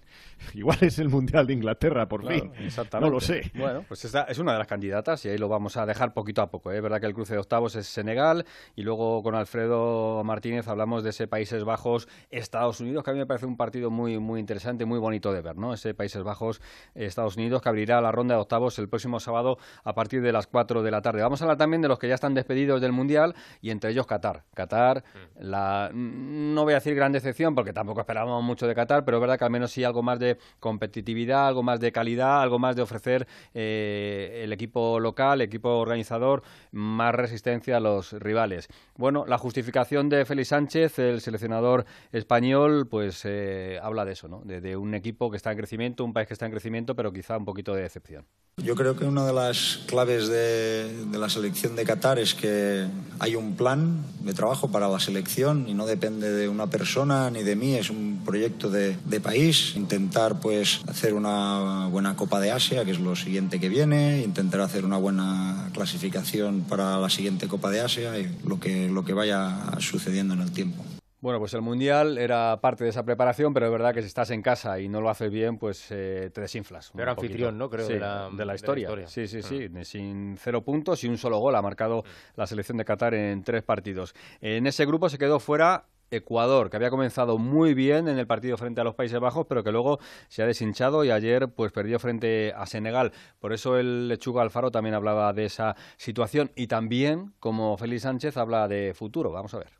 Eh, esta es una generación muy joven de, jugadores que vino luchando durante dos años. Eh, ojalá que esto sirva de experiencia para, para el futuro, porque como dije antes de esta conferencia, este es un equipo con más futuro que presente y ojalá que estas batallas le sirvan a los chicos el día de mañana. Bueno, pues si no es presente, todo futuro. Qatar y Ecuador para el futuro, pero de momento el presente lo tienen borrado en este Mundial de Qatar, como también se ha marchado Irán, que perdió frente a, la selección de Estados Unidos, un gol a cero, la victoria de los estadounidenses, el imperio contraataca, titulan hoy, creo que es el diario El País, octavos unidos también se dice, octavos unidos, ¿eh? y sobre todo pues ese gol que hace llorar, el gol de Pulisic, que hace llorar a la selección de Irán, y a Queiroz, protagonista, con Alfredo Martínez, hablando pues de eso, de toda la presión que ha tenido que soportar esta selección en este mundial. No, sí, claro, estamos uh, muy orgullosos y yo tengo una gratitud muy, muy grande. Eh, los jugadores han estado muy bien, fantástico, fantásticos. Eh, después de muchas eh, dificultades a, a trabajar. Tudo o que han hecho dentro del campo merecem de nosotros muito respeito e muita credibilidade. Apesar de todos os problemas, da pressão e de, eh, nosotros eh, juntamos os jogadores, eh, se mantiveram, mantiveram, sí, un, mantiveram unidos eh, a trabalhar juntos para sua responsabilidade, seu povo. Bueno, pues la responsabilidad del pueblo. En Irán esperaban llegar un poquito más, ganar a los Estados Unidos, meterse por primera vez en octavos de final, pero tendrán que esperar a una siguiente fase o Copa del Mundo, que será precisamente en Estados Unidos, Canadá y en México en el año 26. ¿eh? Ya se me, se me van, bailando, los años, van, bailando, sí, sí, sí. bueno, eh, nos gusta también hacer otra mirada todos los días a esos futbolistas internacionales que están en ese mundial y que afectan a equipos españoles. Y hoy, ya que estábamos hablando de Argentina, pues seguro seguramente en el Betis eh, miren mucho la, figura de Guido Rodríguez y por eso está con nosotros hoy José Manuel Jiménez. ¿Qué tal, José Manuel? Muy buenas. ¿Qué tal? Muy buenas, Félix. Porque está haciendo, bueno, un mundial pues como Argentina, ¿no? Eh, pendientes de lo que puede hacer, pero sí que es un jugador que parece que ha ganado peso en el, en el combinado argentino. Sí, vamos a ver si es titular esta noche ante Polonia, ¿no? Ya lo fue contra México, en lo que supuso su debut en un mundial. Hace tiempo que ya es eh, fijo para Scaloni. Eh, fue convocado por primera vez eh, por Argentina en 2017. ¿Sabéis quién fue el primero en hacerlo? Pues el actual entrenador del Sevilla, Jorge Sampaoli. Fue en un partido frente a Brasil que ganó Argentina 1 a 0. Y bueno, como te digo, es fijo para Scaloni, jugador fundamental, evidentemente, para el Betis, para Pellegrini en esa posición de pivote en el mes de enero. Va a cumplir ya tres años en el conjunto verde y blanco. Eh, llegó en el mercado de invierno de la 19-20. Pagó entonces eh, el Betis cuatro millones de euros al América por ese 70% del pase del eh, futbolista. Eh, el Betis la verdad es que ha tratado de comprar al América el 30% restante en eh, los últimos meses, pero se opone el club mexicano porque sabe que puede recibir una cantidad mayor si hay un traspaso importante, porque su valor se ha multiplicado desde que llegó al Betis por 10 tiene una cláusula de 80 millones. Ya sabéis que la situación económica del Betis es delicada, tuvo problemas para inscribir jugadores y va a tener que hacer una venta importante la próxima temporada y ahí tiene realmente opciones eh, Guido Rodríguez, que ya tuvo ofertas el verano pasado, pero decidió quedarse. Él tiene contrato hasta 2014. Así que vamos a ver qué pasa este próximo verano con Guido Rodríguez, un jugador que sigue ganando peso en el Betis y, por supuesto, en la selección argentina. Y el resto de internacionales mundialistas del Betis, eh, algo que, se pueda rescatar por ahí, como dices, el Betis, situación económica delicada. Bueno, ahí tiene a eh, Pechela, que es compañero de, selección de eh, de Guido Rodríguez. Eh, ya tenemos a William Carballo clasificado para la próxima fase, también a, a Sabalí con Senegal, lo conseguía en el día de ayer. Aunque ayer Y estuvo bueno, regular de- Sabalí, ¿eh? Ayer hizo un par de Sí, cositas sí, que dices, madre mía. Bueno, típico en Sabalí, es un jugador que, que es capaz de lo mejor y de lo peor, eh, y también sus lagunas se ven, eh, se ven desde lejos. Y bueno, pendientes de Andrés Guardado, ¿no? Jugador que juega su quinto mundial, eh, que ya ha hecho historia, y bueno, aquí en el Betis se le quiere muchísimo a Andrés Guardado y se espera que pueda llegar lejos. Un placer como siempre, José Manuel, gracias. Un abrazo. Hasta luego. El Betis, el Betis protagonista con los futbolistas que están en el Mundial y de momento le van bien las cosas al, al Betis. Va colocando a sus futbolistas en ese mercado y en esa, bueno, pues eh, gran pantalla que es este Mundial de Fútbol para que el resto de equipos también se fijen en las posibilidades de, cada, de cara a un mercado de invierno que va a ser lo siguiente. Una vez que termine el Mundial tendremos esa jornada de Liga, Copa y luego ya el mercado eh, para seguir hablando eh, de futbolistas que pueden estar en los diferentes equipos. Y para cerrar esta primera parte de este especial que hacemos todos los días de 11 a 1 en la página web de Onda Cero, ondacero.es, en la aplicación de Onda Cero, pues vamos a contar con una de las anécdotas de, de este Mundial. Lo hablábamos ayer con Raúl Granado, ese espontáneo que saltó al terreno de juego en el partido de, de- de Portugal y que, bueno, pues eh, llamó la atención por aquello de los mensajes que llevan la camiseta, camiseta de Superman, con los mensajes de, de- en favor de las mujeres iraníes, también con la eh, a favor de, la guerra de, de Ucrania y con la bandera de la paz, bandera de la paz eh, que saltó con ella al terreno de juego. Por eso, luego en el Radio Estadio ayer Eduardo García hablaba con Mario Ferri que nos contaba curiosamente quién le había sacado de problemas. Aparece un espontáneo en el verde con una bandera LGTBI, una bandera arcoiris. Bueno, es un italiano que se llama Mario Ferri y que chapurrea un poquito de español, por eso le podemos preguntar. Hola Mario, buenas tardes. Hola, hola, buenas tardes. ¿Cómo estás? Eh, estoy libre, libero. Es importante eso. Es impo- es impo- libre y sin cargos.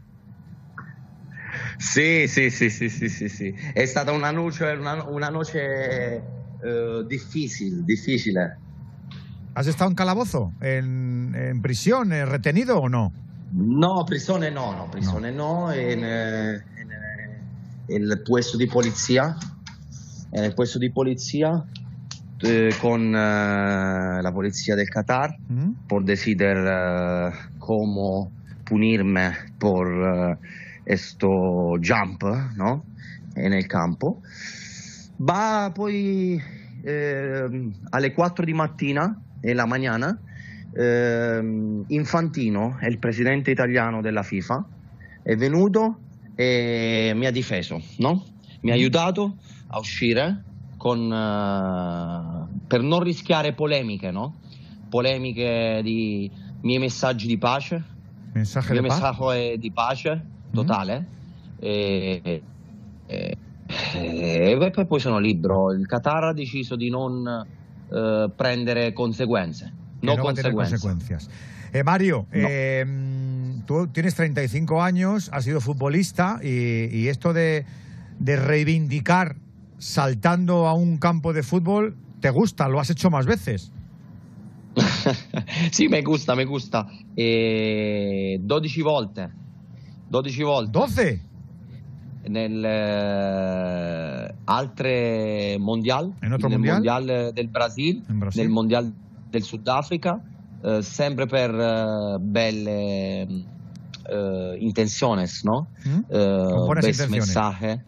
Sì, ehm, anche in Spagna, anche nel, nel vostro paese, eh, in Real Madrid-Milan, nel eh, DES, nel 2010, e in Real, Real Madrid-Milan per un messaggio per una donna iraniana, Sakineh, eh, una donna condannata all'adulterio.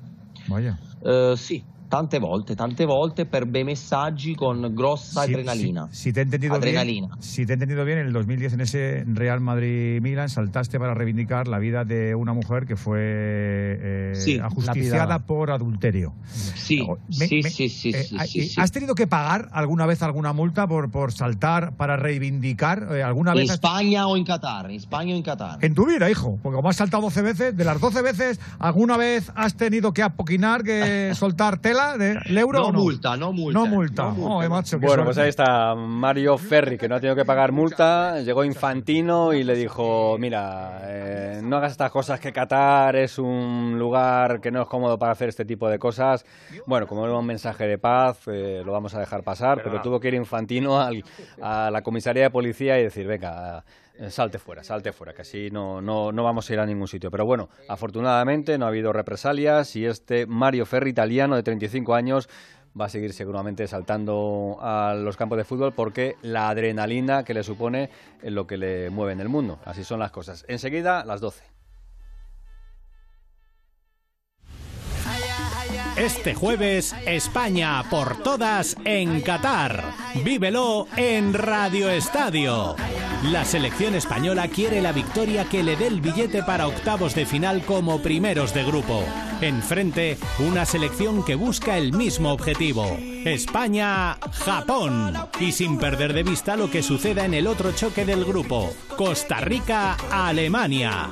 Este jueves desde las 6 de la tarde, España a rematar el pase en Qatar. Vívelo en Radio Estadio con Edu García. Te mereces esta radio. Onda Cero, tu radio.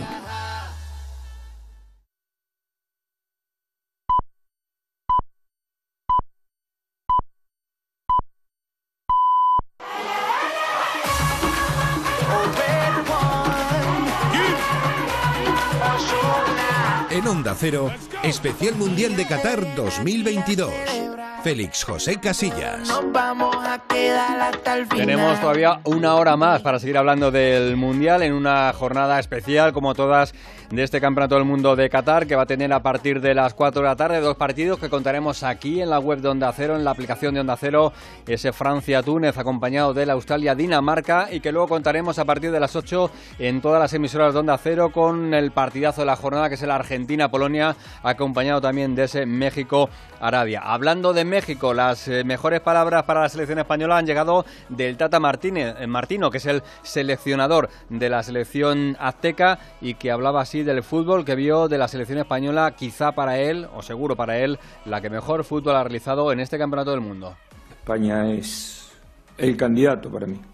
Este, y es la que propone, independientemente que hay muchas selecciones que han eh, hecho buenos trabajos, mm, me parece que es la única que propone un fútbol totalmente distinto al, al que se vive en- o el que se ve en la Copa del Mundo. Sucede que como elige jugar España, hay que sostener la excelencia en, partidos de mano a mano.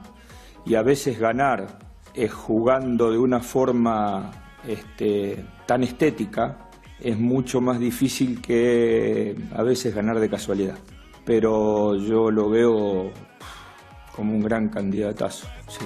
Candidatazo, ¿eh? la excelencia y jugar siempre a ese nivel no es fácil en el mano a mano, es decir, ya en los cruces y sobre todo también porque la forma estética muchas veces no viene acompañada de los resultados. Es el caso, por ejemplo, de Francia, que estéticamente no es un equipo eh, que ofrezca mucho fútbol, pero que luego consigue resultados. Es el caso de Inglaterra, que sigue adelante, y es el caso de países como Países Bajos, que siguen adelante sin mostrar un gran fútbol, pero sí mostrando una gran solvencia ofensiva. Hablando de Países Bajos, ya tenemos los dos primeros octavos de final, los dos primeros cruces. El sábado, 4 de la tarde, comenzará esa ronda con el Países Bajos-Estados Unidos y luego tendremos el domingo a las 8 de la tarde el segundo cruce ya conformado entre Inglaterra y Senegal. ¿Y el resto de selecciones qué? Pues por ejemplo, la movida que hay en Bélgica con la selección belga y todos los problemas que acucian al equipo de Roberto Martínez, que está hasta ahora comenzando su rueda de prensa porque el técnico de la selección belga tiene que hablar a las 12 de cara a ese partido que le va a enfrentar frente a la selección de Croacia. Por ejemplo, habló Courtois de cómo está la selección, si es verdad que ha habido enfrentamientos y alguna pelea entre los futbolistas. Escuchamos. El problema es que hoy en día se inventan demasiadas mentiras, tanto en el exterior como en las redes sociales. Se van difundiendo y se inventan situaciones que no existen.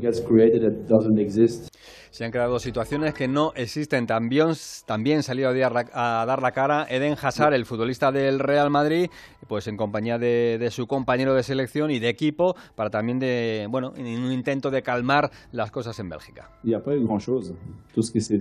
No puedo decir mucho de esto. He oído que se han dicho muchas tonterías. Lo único que pasó es que ayer tuvimos una reunión todos los jugadores. Hablamos de muchas cosas, sobre todo de que tenemos un partido por jugar y que lo queremos ganar. Tenemos dos días para prepararlo, eso es lo más importante, trabajar para ganar. Reunión de los jugadores, hablan de muchas cosas, niegan que haya incidentes, pero el ambiente en la selección belga no es el mejor, no acompañan los resultados y tampoco la forma en la que están hablando algunos futbolistas como Kevin De Bruyne, que ya anunció que están no en la Copa del Mundo de Bélgica, que ya se les pasó el arroz y que es una selección mm, veterana. Hablo de ello con Alfredo Martínez. Hola Alfredo, ¿qué tal? Muy buenas. Hola, ¿qué tal? Muy buenas, buenos días para vosotros. Bueno, pues esa es la selección de Bélgica, ese es el ambiente que rodea una de las selecciones eh, que, se puede cruzar en el camino de España porque todavía no está eliminada, claro. Sí, fíjate cómo está el panorama del grupo. Croacia líder cuatro puntos, Marruecos cuatro puntos, Bélgica tres, Canadá cero. Es más, a mí me parece que Canadá en el debut nos pareció una selección extraordinaria y ha quedado fuera las primeras de cambio. En el segundo partido quizás se desinfló un poco, pero, pero a, mí me parece que es un grupo súper, súper interesante. Yo creo que los marroquíes se sienten con opciones serias de ser primeros de grupo, solo por la diferencia de goles. Probablemente tengan un partido en el que puedan ganar a Canadá con más diferencia de goles que no Croacia a Bélgica, y esa opción le da que Marruecos pueda ser primera de grupo y efectivamente ahí cruzarse con nosotros si fuéramos eh, segundos. Vamos a ver qué, qué, es lo que ocurre en este grupo, pero es verdad que yo creo que ayer necesitaban esa terapia de grupo los belgas para explicar un poco que todo aquello que estaba trascendiendo, de que si no es por Lukaku habían llegado a las manos, la verdad es que si a mí se me interpone Lukaku me echo para atrás, porque es un... Eso, fue lo, que dijo, lo que dijo Hazard también, se decía que había tenido algún incidente con Bertogen y dijo, mira, si me tengo que buscar alguno, no voy a buscar a este, ¿no? Claro, y, bueno, y fíjate tú, Courtois, lo enorme que es, ¿no? Pero fíjate, me parece que incluso la clave la puso eh, De Bruyne. Somos una generación muy veterana ya se nos ha pasado el arroz. Yo creo que ellos mismos se han cansado de ver las mismas caras y, a veces se reprochan entre ellos. Dice, oye, este mundial no ganamos por tal. Fíjate que Courtois es un porterazo, hace torneos extraordinarios y el otro día comete un grave error que penaliza a Bélgica. Es decir, que yo creo que un poco se están pasando facturas de tanto desgaste de convivencia y está mermando a un Robert Martínez que quizás en Rusia tenía su momento clave, tenía la madurez de esta selección y no lo culminó y ahora también da la sensación de que está en el ojo del huracán. Yo, creo que, va a ser el último gran torneo de Robert Martínez con, la selección belga. Eh, mi amigo Alberto Pereiro insiste mm. en que está convencido de que puede ser una alternativa muy seria a la selección española. Vamos a, yo, yo hago caso a Fernando Burgos, el otro día dijo que el que más le gusta a Rubiales es Roberto Martínez, por lo tanto me encantaría que la selección belga se pegara un batacazo y en caso de que se vaya Luis Enrique ahora, que, no sé si se marcha ahora o no, prefiero a Roberto Martínez antes que a Marcelino 500 veces, vamos, lo tengo yo, el agua. Yo creo, yo creo que Robert Martínez no va a seguir, pase lo que pase en este torneo, y, yo también creo, Félix, el hilo que estaba comentando Alberto, que Luis Enrique va a seguir hasta el verano. Yo creo que tiene la Nations League a la vuelta de la esquina. No es fácil jugar este tipo de torneos. O sea, dame una razón. Hombre, si ganas el Mundial, vale, te puedes marchar.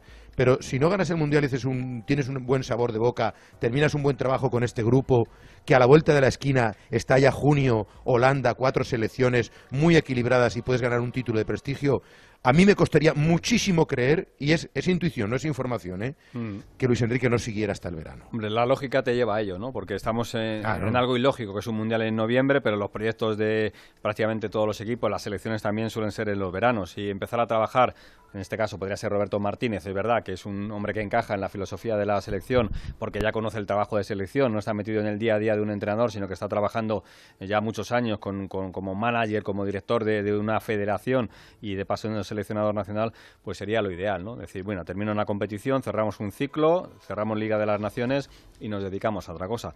Pero bueno, a ver qué dice hoy Roberto Martínez, ¿eh? porque ya decía ayer que, bueno, ayer, eh, cuando hablamos de ayer hablamos siempre del último partido que jugó la selección belga, que tenían que hablar, tenían que situarse y que quizá ahora con la opción y la presión de tener que ganar un partido iban a estar más motivados que con esa presión que tenían en los dos primeros de no perder, que parece que era a lo que iba la selección de Bélgica. No, quiero ni pensar que Bélgica no se clasifique. Entonces sí estaríamos hablando de un escenario complicadísimo para todos y todas las estrellas y posiblemente un cambio generacional, algunos re- renunciando y otros ya echándoles directamente de este, de este grupo. Bueno, en cualquier caso, Croacia, Marruecos y Bélgica, muy distintas las selecciones, pero para mi gusto un choque muy duro para ser octavos de final. Algunos no lo van a tener tan complicado como Holanda con Estados Unidos, creo yo, ¿eh? Pues aprovecho, aprovecho para hablar de Países Bajos, ya que estuviste ayer pendiente de esa victoria de la selección de Luis Gaal. Bueno, con protagonista también Memphis, protagonista Frankie de Jong, el Barça sigue Sí. ahí, eh, al frente del Mundial, podríamos decir, Alfredo. Pero bueno, este, Sí. estos, eh, esta selección de Países Bajos, eh, con yo creo la gran revelación del Mundial, al menos en el capítulo goleador, eh, eh, ¿te, te Sí. ofrece garantías de llegar muy lejos? Me parece un equipo imprevisible, capaz de ganar a cualquier selección, pero teniendo un mal día ser una decepción. O sea, sabemos que siempre Holanda compite muy bien, pero hay que ver en esta oportunidad. No tiene grandes estrellas. Fíjate que Memphis, como tú decías ayer, al final le puso ya de titular Bangal y en cuanto que el partido quedó sentenciado, le dio descanso, porque yo creo que es el único jugador diferencial arriba, eh, junto con Cappo, para, para en las grandes citas, porque claro, Gakpo está muy bien ahora, pero era Ecuador, era, era un grupo y unos partidos con menor peso que el de Qatar, ¿verdad? Eh, cuando le venga de verdad un rival durísimo, yo creo que los americanos no le van a exigir tanto. Yo le veo muy favorito a Holanda contra Estados Unidos y he visto todos los partidos de A las mí me gusta. Estados Unidos, ¿eh? ya te digo también. ¿Te gusta? Sí, sí, sí. me- Pero no le veo, no le veo Sí. fuerte atrás. Claro. Eh, decíamos ayer, estábamos hablando del regreso del partido, los centrales no son muy buenos. Ayer me sorprendió muy bien Sergi, Serginho Des, que Mm. le da la asistencia a Pulisic. Pulisic está haciendo un torneo, no sé si eh, lo queréis hablar uno de estos días, el mejor once ideal hasta el momento. Yo metería a Pulisic, no sé si estás de acuerdo, pero hasta ahora, primero se ha llevado dos MVP Mm. y está jugando muy bien. Ayer se juega el físico, se lleva un golpe abajo tremendo cuando, Terminó en el cuando hospital, marca el ¿eh? gol. Sí, sí, con, sí, con sí, problemas abdominales, sí, sí. Sí, por eso te digo que pa- para mí es una de las grandes sensaciones del, del torneo y es un muy buen equipo. Le falta quizás ese, ese oficio que tienen otros equipos en las grandes competiciones, ¿no? Pero en el medio campo, ayer McKenna hizo un buen partido también, eh, eh, igual que Yunus Musa estuvo a un muy buen nivel. Los tres del centro del campo y Tyler Adams, el jugador del United, a mí me gustan. eh, pero vamos a ver, arriba está solo Pulisic, los demás, eh, Wea, bueno, ayer le dieron un gol pero tampoco son jugadores top ten, ¿no? Para, para estar ahí. Y fíjate al hilo de que decías, Pulisic ya lleva dos MVP, eh, Mbappé lleva dos en dos partidos, y estamos viendo cómo se lo están llevando muchos futbolistas, entre comillas, de la liga. Casemiro, Bale, Modric, Valverde, eh, de Jong se llevó, o sea que, que están ahí, ahí. Pero bueno, yo Holanda me gusta mucho Gapco, creo que su precio de mercado está ya cerca de los 70 millones de euros.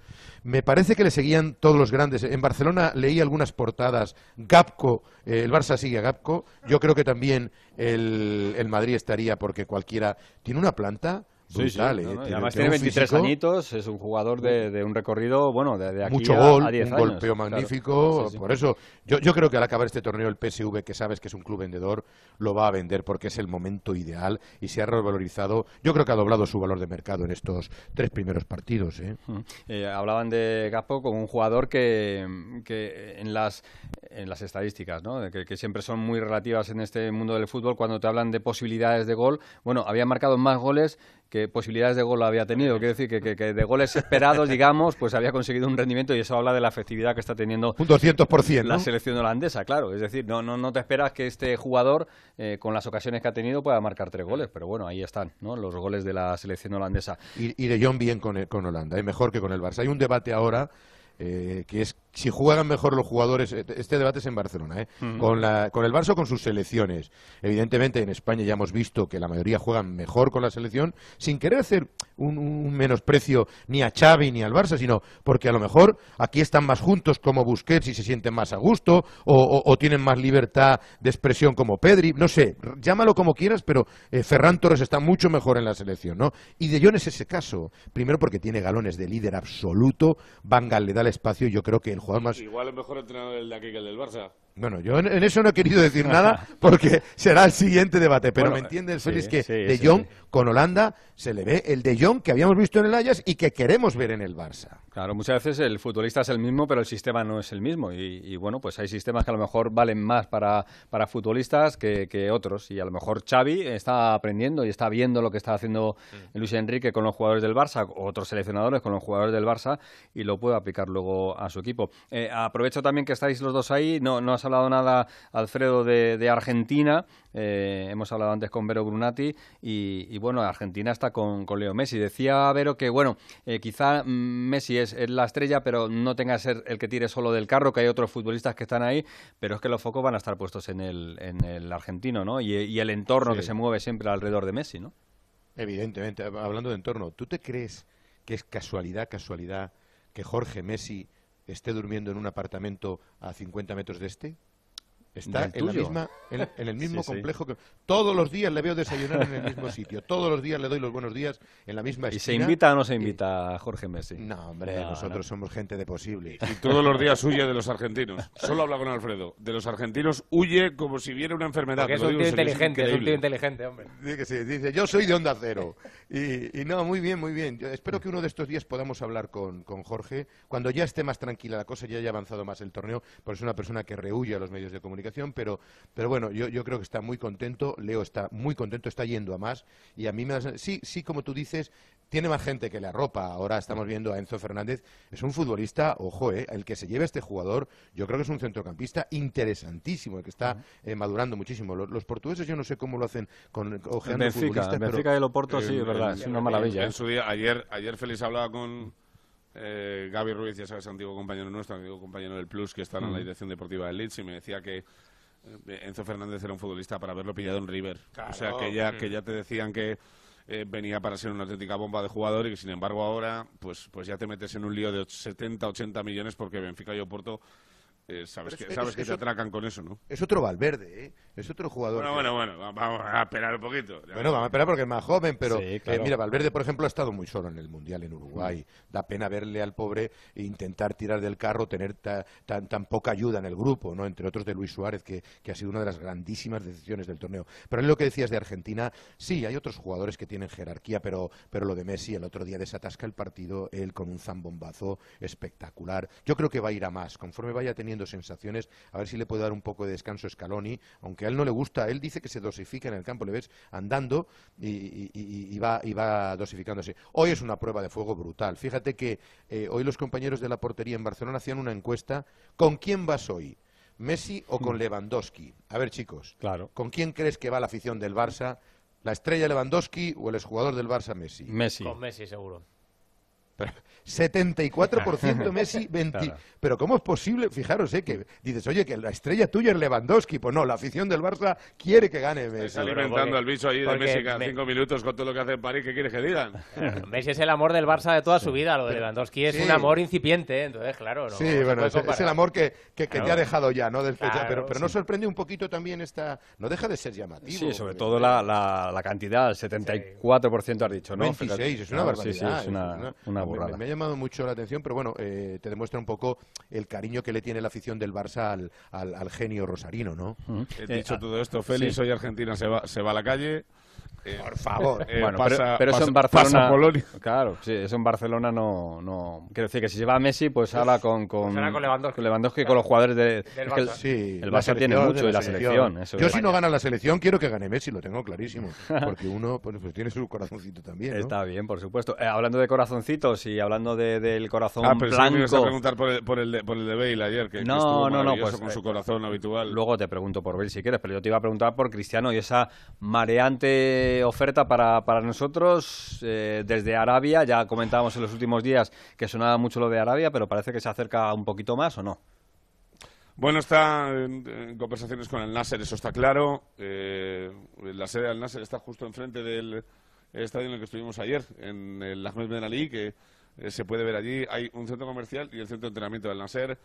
La oferta es increíble, Félix. O sea, son 100 millones de euros limpios eh, por temporada, 200 brutos, incluido eh, un acuerdo de patrocinio con el país para cualquier tipo de historia, sea eh, salir en los aeropuertos, sea salir en los aviones, sea estar en las pancartas de publicidad de las carreteras.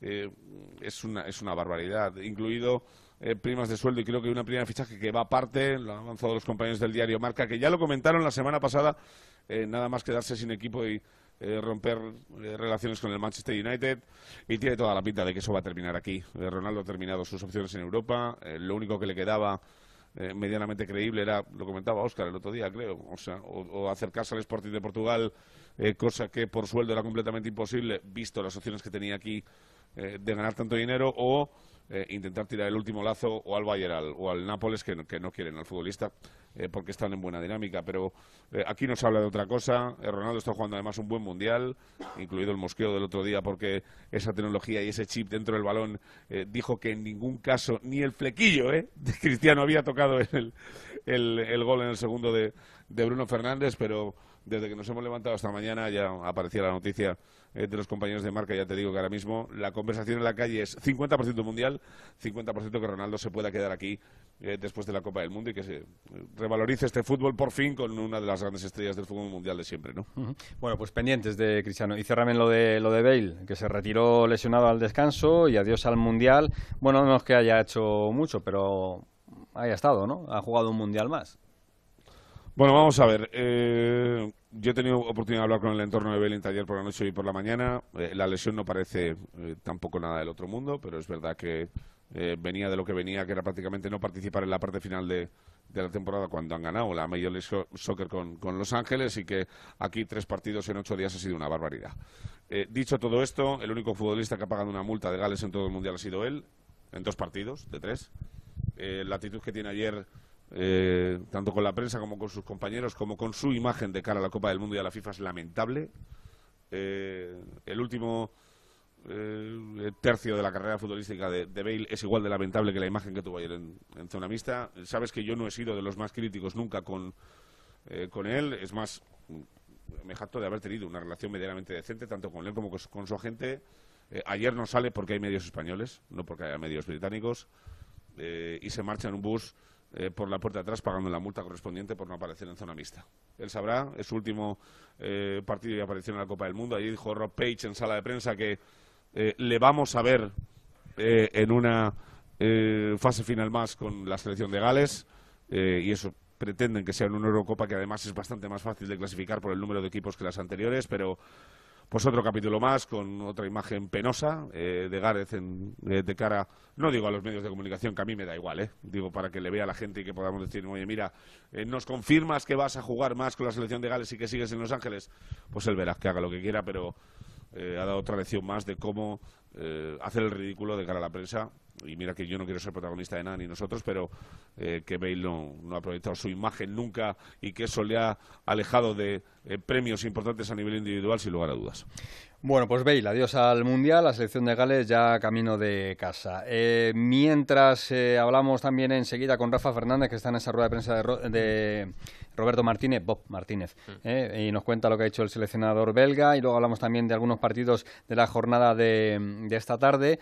quiero poner un sonido, ya que hablamos antes también con Velo Brunati, de, las lágrimas de Aymar, de cómo se pueden controlar las cosas en el, en el banquillo, que también los entrenadores tienen que estar tranquilos o al menos mostrar esa imagen de cara a sus eh, mm, pupilos eh, para dar órdenes en el banquillo. Eh, anoche estuvo en el Twitch que hace Luis Enrique su psicólogo, el psicólogo que trabaja con la selección que se llama Joaquín Valdés. Se hablaba de ese rendimiento, ¿no? de ese rendimiento porque no solo hay que ir al psicólogo, estar con el psicólogo deportivo cuando las cosas van mal y tienes que recuperarte, sino que es algo parecido a un preparador físico. Hay muchos que preguntan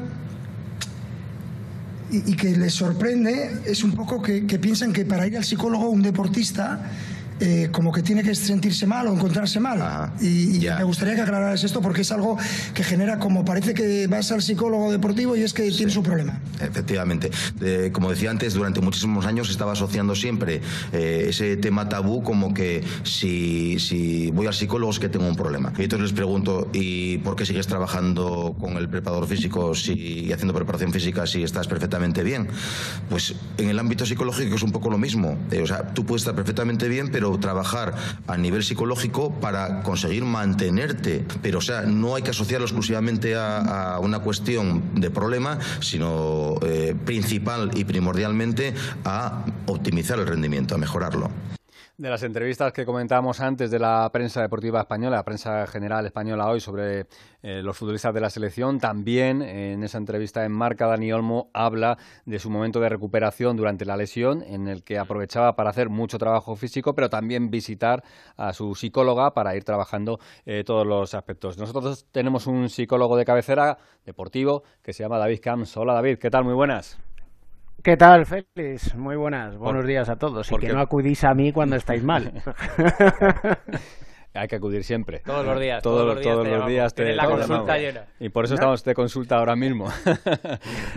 te decía, David, que, bueno, al menos lo que sí estoy detectando ya de, un tiempo a esta parte, que el deportista, en este caso hablamos de Dani Olmo, pero hemos escuchado más eh, futbolistas, atletas, eh, jugadores de, de baloncesto, eh, que ya no hay tanto miedo a hablar de ello, ¿no?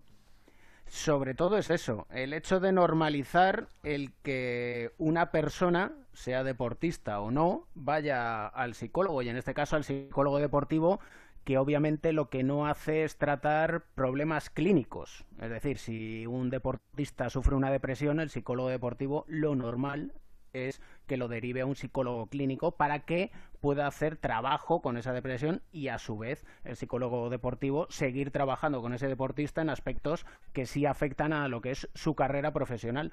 Pero sí que hay que normalizar y quitar un poco el tabú de en el y sobre todo en el deporte da la sensación y hasta hace unos años incluso ahora todavía sucede Félix el hecho de que parece que son superhombres que no pueden mostrar debilidad y sobre todo mostrar debilidad, que eso pasa mucho, ante el entrenador.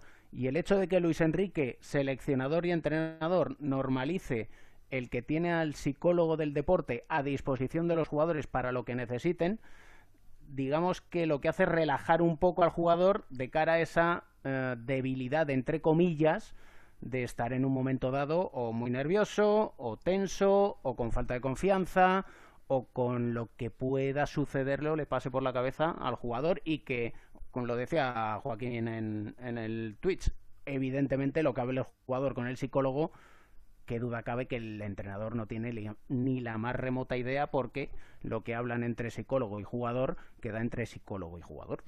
Eh, hablando del jugador y hablando del seleccionador y hablando del caso de Aymar, eh, nos decía Vero Brunati, bueno, es que Scaloni dio un ejemplo porque, claro, su, su asistente, Aymar, que ha sido un gran futbolista, bueno, estaba mm. bueno con lágrimas y, estaba mm, que no se podía controlar en el, en el banquillo. El trabajo del psicólogo también tiene que ser con el entrenador, quiero decir que esa manera de controlar las emociones, eh, pues, pues eh, los chicles de Ancelotti, por ejemplo, o, los tics que, tienen pues, muchos jugadores y entrenadores es por eso, ¿no?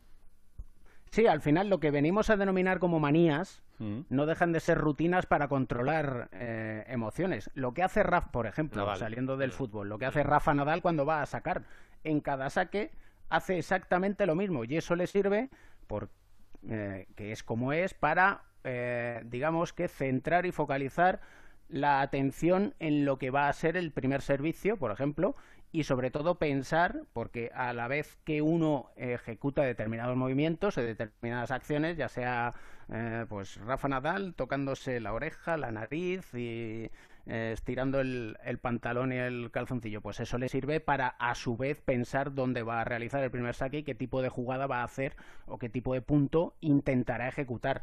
En el fútbol, pues qué te digo yo, cuando eh, un jugador va a lanzar un penalti y lo que hace es cerrar los ojos, no los cierra porque sí. O cuando un jugador de baloncesto va a lanzar un tiro libre y de repente dice una palabra, como hacía por ejemplo Jorge Arbajosa, lo hace con una intención que es eh, digamos que rebajar el nivel de tensión, el nivel de activación de nervios y entre comillas de presión y eso todo eso son rutinas que sirven para controlar los nervios eh, lo, hablaban en el Twitch por ejemplo cuando le preguntaban eh, si podían controlar cuando un jugador durante un partido está a altas revoluciones ya le han sacado una tarjeta amarilla y puede sufrir una expulsión pues eso también se entrena para que el jugador sea capaz de darse cuenta del el estado de activación que tiene y él mismo frenar o que a través, por ejemplo, Joaquín se sienta al lado de, Luis Enrique en el banquillo. Pues eh, Joaquín le puede decir a Luis Enrique, oye, hazle llegar a este jugador que está un poquito acelerado. Todas esas cuestiones se pueden trabajar y de hecho se trabajan y mucho. Bueno, pues si hubieses estado al frente del equipo de Onda Cero de fútbol, eh, seguramente las cosas hubiesen ido mejor. Pero como no contaron contigo, las cosas no... Tener psicólogo del deporte no garantiza que, ganes un, partido. ¿eh? creo, creo, que, creo que ese no era nuestro problema. Creo que va por otro lado. Digamos, se puede conseguir mejorar el rendimiento, optimizar el rendimiento, pero claro, hay veces que milagros no se pueden hacer. Si somos unos piernas, somos unos piernas. Gracias por la A mí no me puedes no me puedes pedir que haga de Xavi Hernández, porque te diría que es absolutamente imposible o que haga como Michael Jordan un 360. Pues no, la verdad es que no, la realidad hay que asumirla, esa, esa, es, la, esa es la verdad. Gracias por la consulta, David.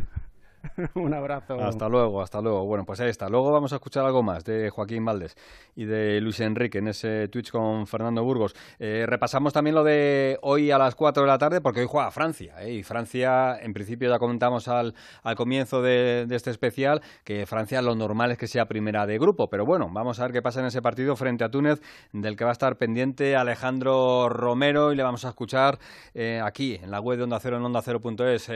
Alejandro, ¿qué, ¿qué esperas de este Túnez-Francia? Yo espero ayuda psicológica de David Camps.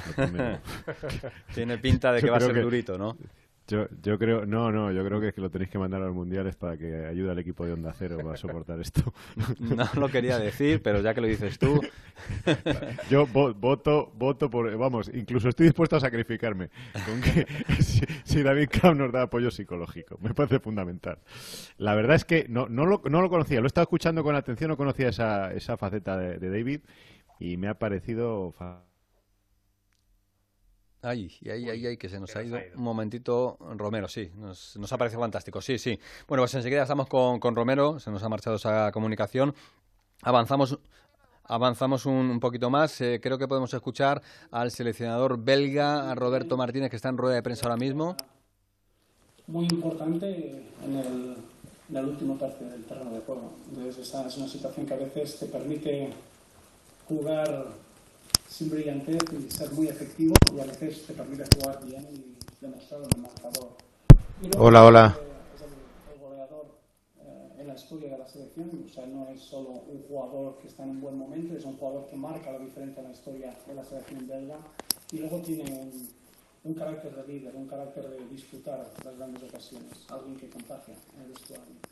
Roberto Martínez está hablando, entiendo que de, algún jugador importante, de Bruin o Courtois, el liderazgo que tiene Escuchamos un poquito lejos esa comunicación. Enseguida estamos con Rafa Fernández y nos cuenta lo que está diciendo Roberto Martínez, que es uno de los protagonistas de la jornada, porque Bélgica está en apuros y enseguida eh, nos cuenta lo que ha dicho el seleccionador de Bélgica, que puede ser una de las selecciones con la que se encuentre España más adelante. Se nos caía esa comunicación con Alejandro Romero hablando del Túnez-Francia. Alejandro, eh, hablabas de David Camps, de esa ayuda psicológica. Bueno, pues Francia de momento no la necesita, o al menos eso es lo que parece, porque los jugadores están marchando bien. Veremos si tienen o no esas consultas diarias, pero de momento a Francia le van bien las cosas, ¿no?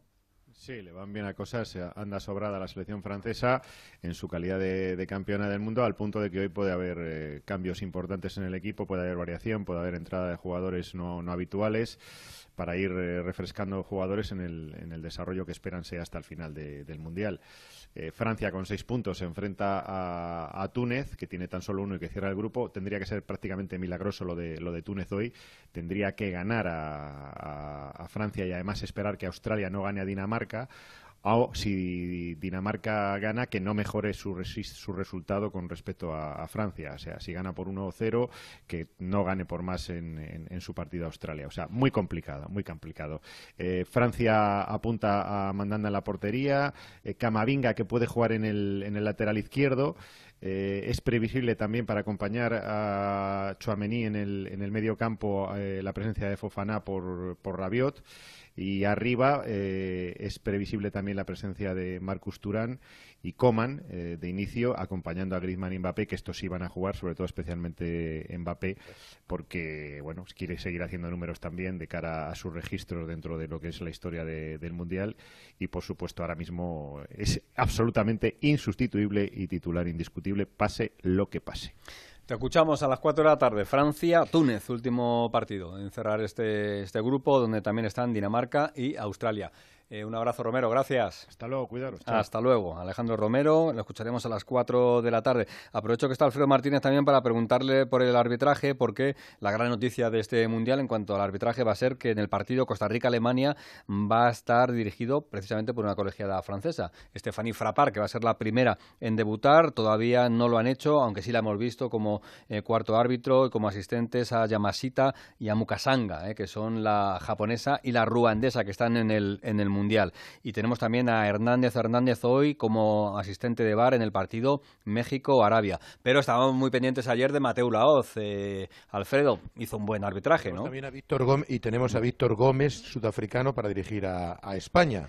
Así que vamos a ver qué tal, qué tal se nos da. Sí, yo, yo, yo, creo que sí, que, hizo un muy buen arbitraje. A mí me parece que era un encuentro, fíjate que fue en algunos momentos bronco, y, para él, que es un árbitro que, que deja seguir el juego, quizás fue bueno, ¿no? Le ayudó, lo llevó con mucha calma. Hubo muchas protestas. Fijaros que es que la tensión ya, la tensión de la tercera jornada es tremenda, ¿no?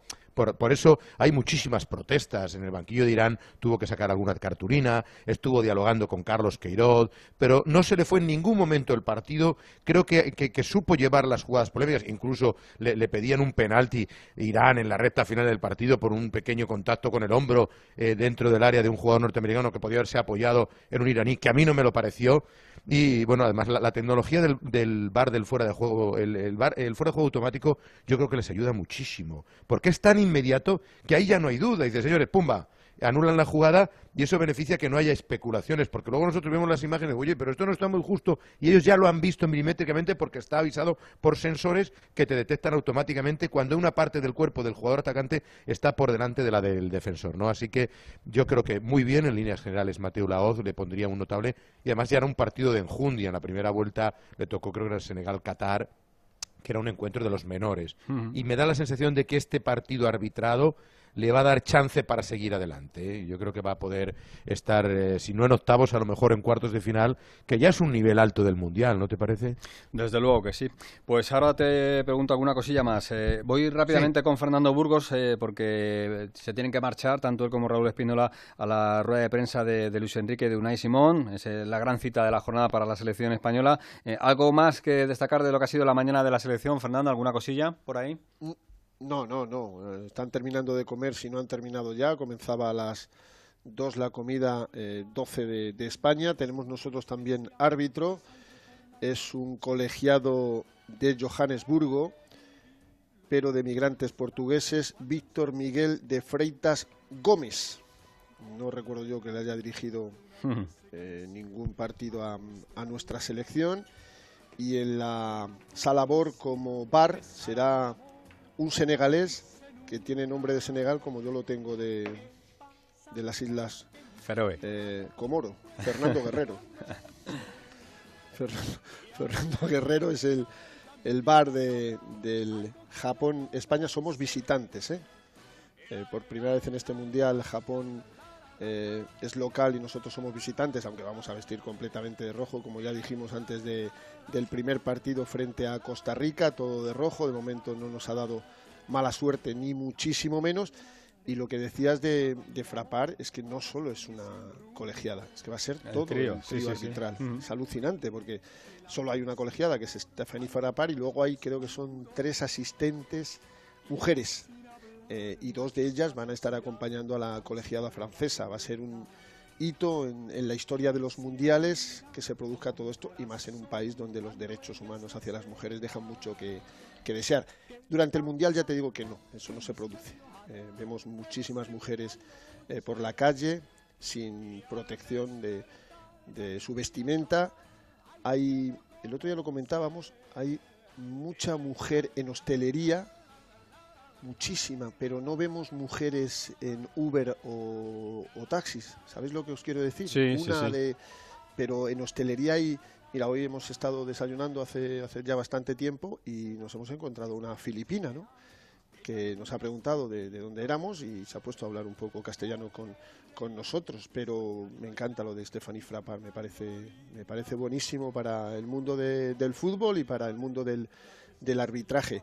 Y esperando la tarde, nos vamos ahora al Centro Internacional de Prensa, ese IBC maravilloso, para eh, asistir a esas ruedas de prensa de Luis Enrique, que va a tener que decir muchas cosas, y también de, de Unai Simón, portero titular desde hace ya dos años, desde hace 25 meses.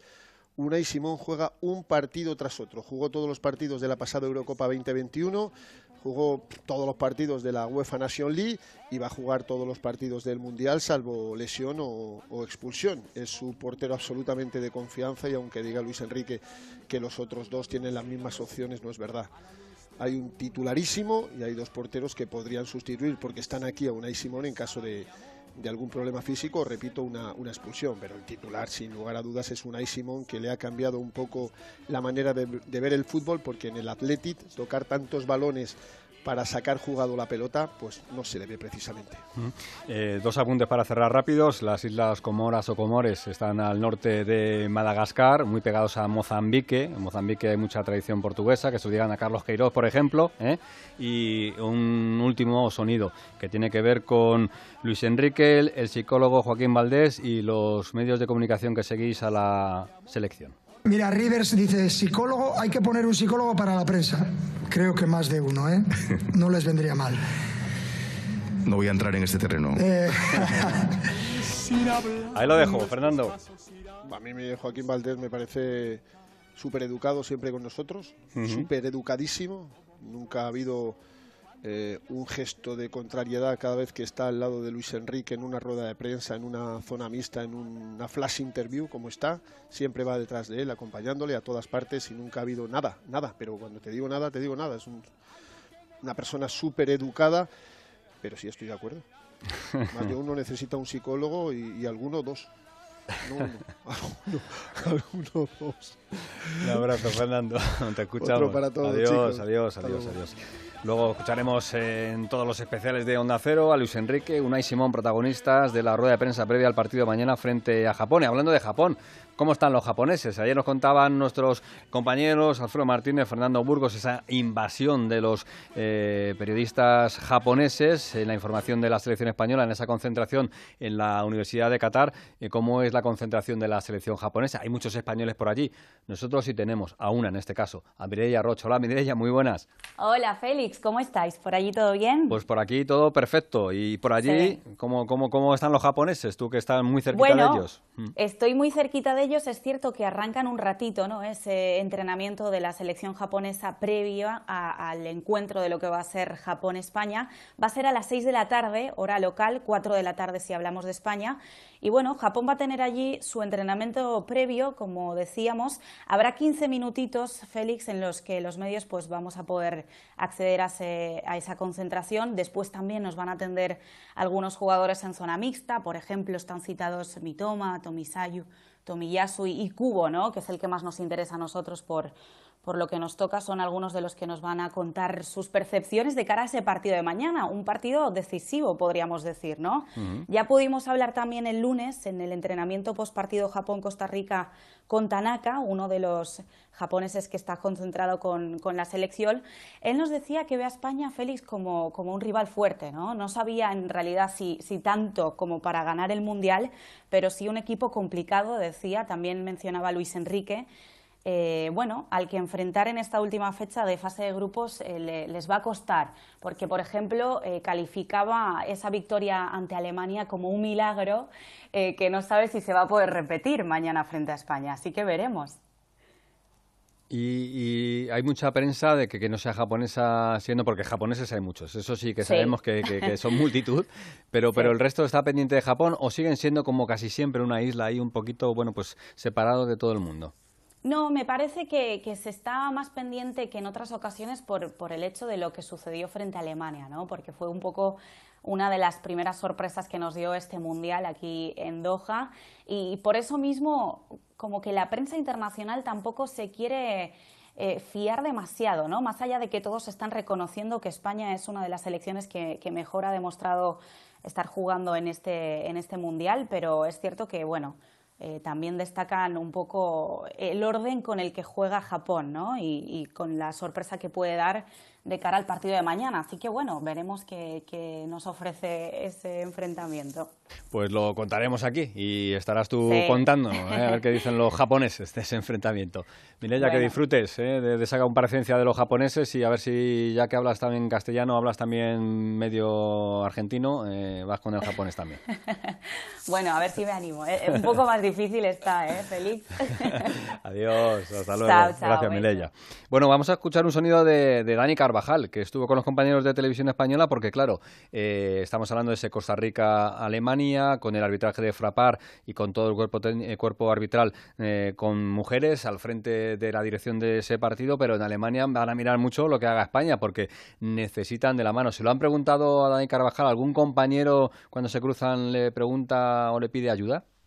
Sí, ahora que el otro día pues con Rudiger hablando ratito y tal, que nos enfrentamos a ellos. Ellos saben que, ¿no? que si no, nosotros no ganamos, pues sus, opciones se pueden reducir un poco a la hora de, pasar octavos pero nosotros vamos a salir a ganar, no vamos a especular con ningún tipo de resultado, incluso nosotros mismos sabemos que nos podemos quedar fuera con diferentes combinaciones, así que iremos a, ganar a Japón. Iremos a ganar a Japón, no vamos a especular. Se repite en la mayoría de las entrevistas que han realizado los internacionales españoles y lo dirá Luis Enrique esta tarde y seguramente también lo diga Unai Simón. Pero Alfredo, los alemanes eh, no las tienen todas consigo. ¿eh? Los alemanes están muy, muy nerviositos y eso que han jugado bien el primer partido, que jugaron bien contra España en el segundo. ¿eh?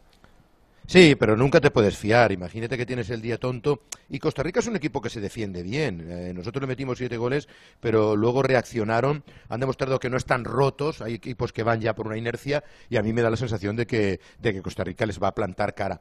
Pero yo creo que Alemania va a ir a más. ¿eh? Eh, casi todo el mundo coincide aquí, Félix, que el España-Alemania, ya no solo el Tata Martino, sino la gente que habla de fútbol, que el España-Alemania futbolísticamente fue el partido más completo. O sea, vamos a hablar de los 3-3 de Camerún, del 3-2 de, de Ghana, pero, pero como fútbol, fútbol, los entendidos, los eruditos, los amantes del fútbol europeo y del fútbol eh, global creen que el España-Alemania fue el partido de más poder y de más calidad eh, táctica. ¿eh?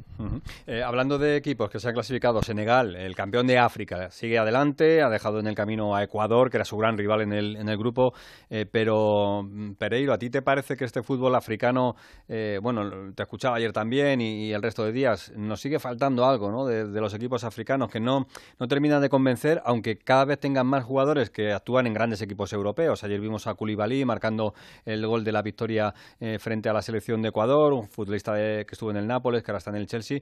Son jugadores todos de muchísimo nivel. Si repasas alineaciones, todos juegan en grandes equipos, pero luego como conjuntos no nos dejan mucho, ¿no?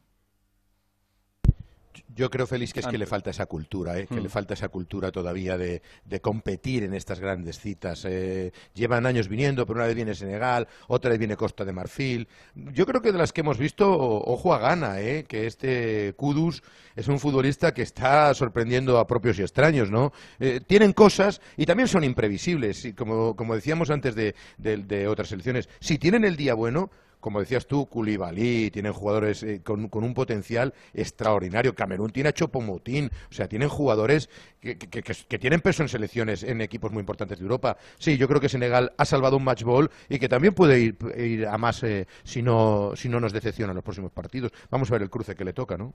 Bueno, tengo aquí a un, a un mítico, se llama Alejandro Mori. Hola, Jano, ¿qué tal? Muy buenas. ¿Qué tal? Muy buenas a todos. Porque sabes también, Alfredo, y todos los oyentes de este especial de Onda Cero en la página web que venimos repasando esos partidos que nos han marcado, ¿eh? esos partidos que recordamos con especial cariño de los campeonatos del mundo. ¿eh? Es verdad que mm, estamos viendo que el Mundial 82 dejó mucha huella ¿eh? en los redactores de, Onda Cero y Jano no va a ser una excepción, ¿no? No, sobre todo por, por, la edad, evidentemente. Yo tenía 16 años, ese 5 de julio del 82, que se disputó en el estado de Sarriá, eh, un partido que a mí me marcó porque me parecía un choque de conceptos totalmente antagónicos.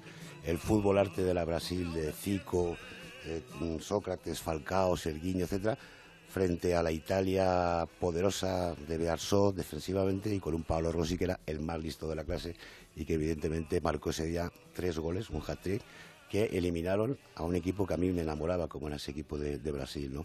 Sobre todo porque tenía especial eh, seguía especialmente a Zico, que me parece un jugador descomunal y que no mm, tuvo la repercusión eh, a nivel mundial que han tenido otros jugadores quizá con menos calidad, fíjate lo que te digo. Yo soy mucho de ese tipo de futbolistas, Francesco, Totti, ya sabes, ¿no? Lo, que, eran los 10. Exactamente. Y el fútbol entonces era más humano.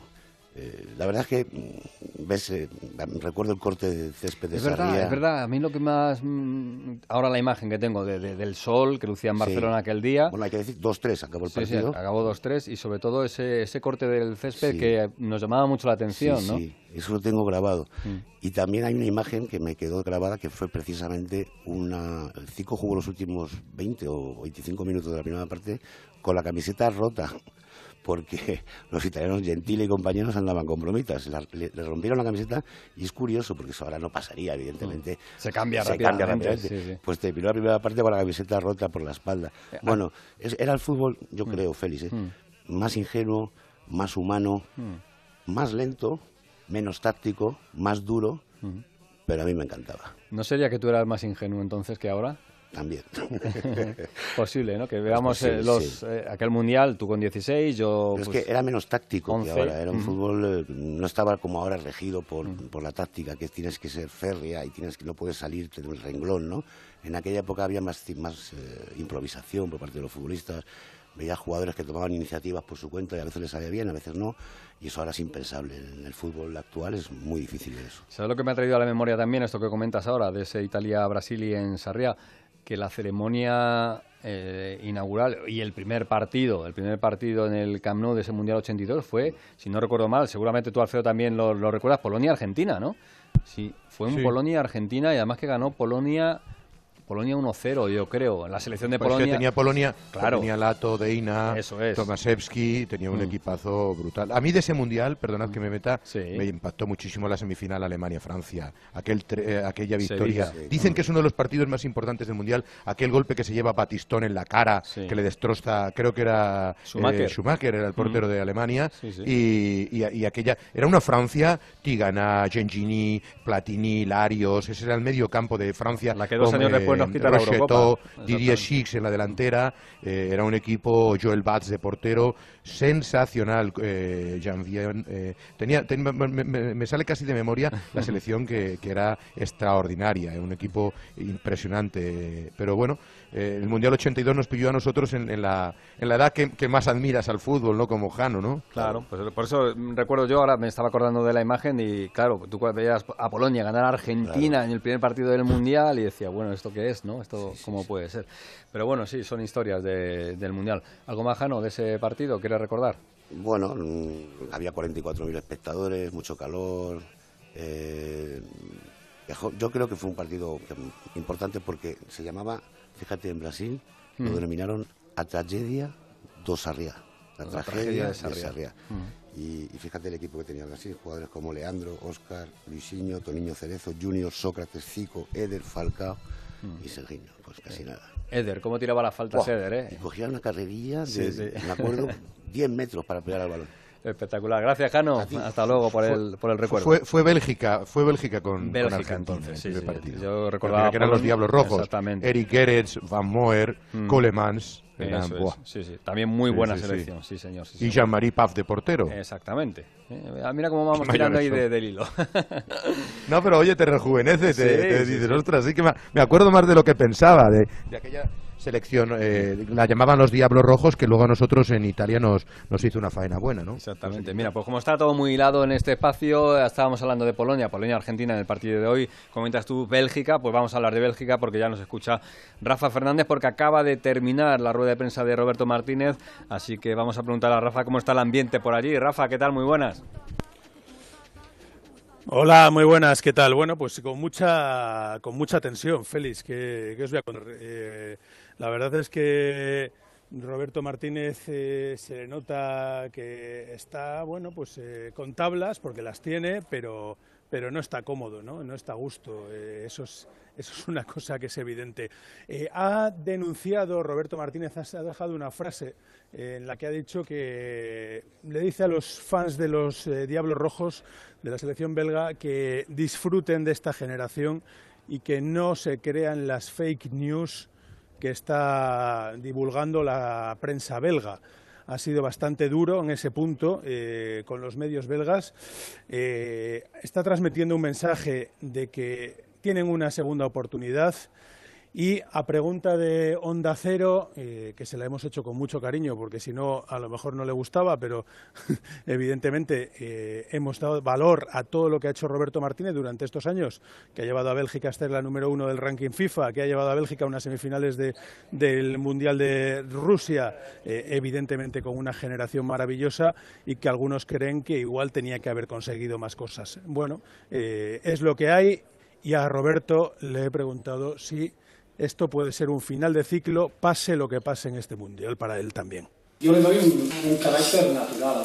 Yo entiendo que hemos perdido un partido en el Mundial de una diferencia de dos goles en un partido que esperábamos ganar y las consecuencias tienen que ser negativas. Llevo 17 años en esta, en esta posición, sé exactamente lo que pasa en un vestuario y hay momentos que, que nos hacen más fuertes. Nos hemos dado una segunda oportunidad y luego a tiempo es normal, los mundiales tienen que traer valoraciones, tienen que buscar eh, momentos, eso es totalmente claro. Pero en estos momentos me encuentro muchísima alegría, muchísima fuerza, te das cuenta en estos momentos quién está con el equipo, quién no está con el equipo y te, te hace más fuerte para, para, los próximos días.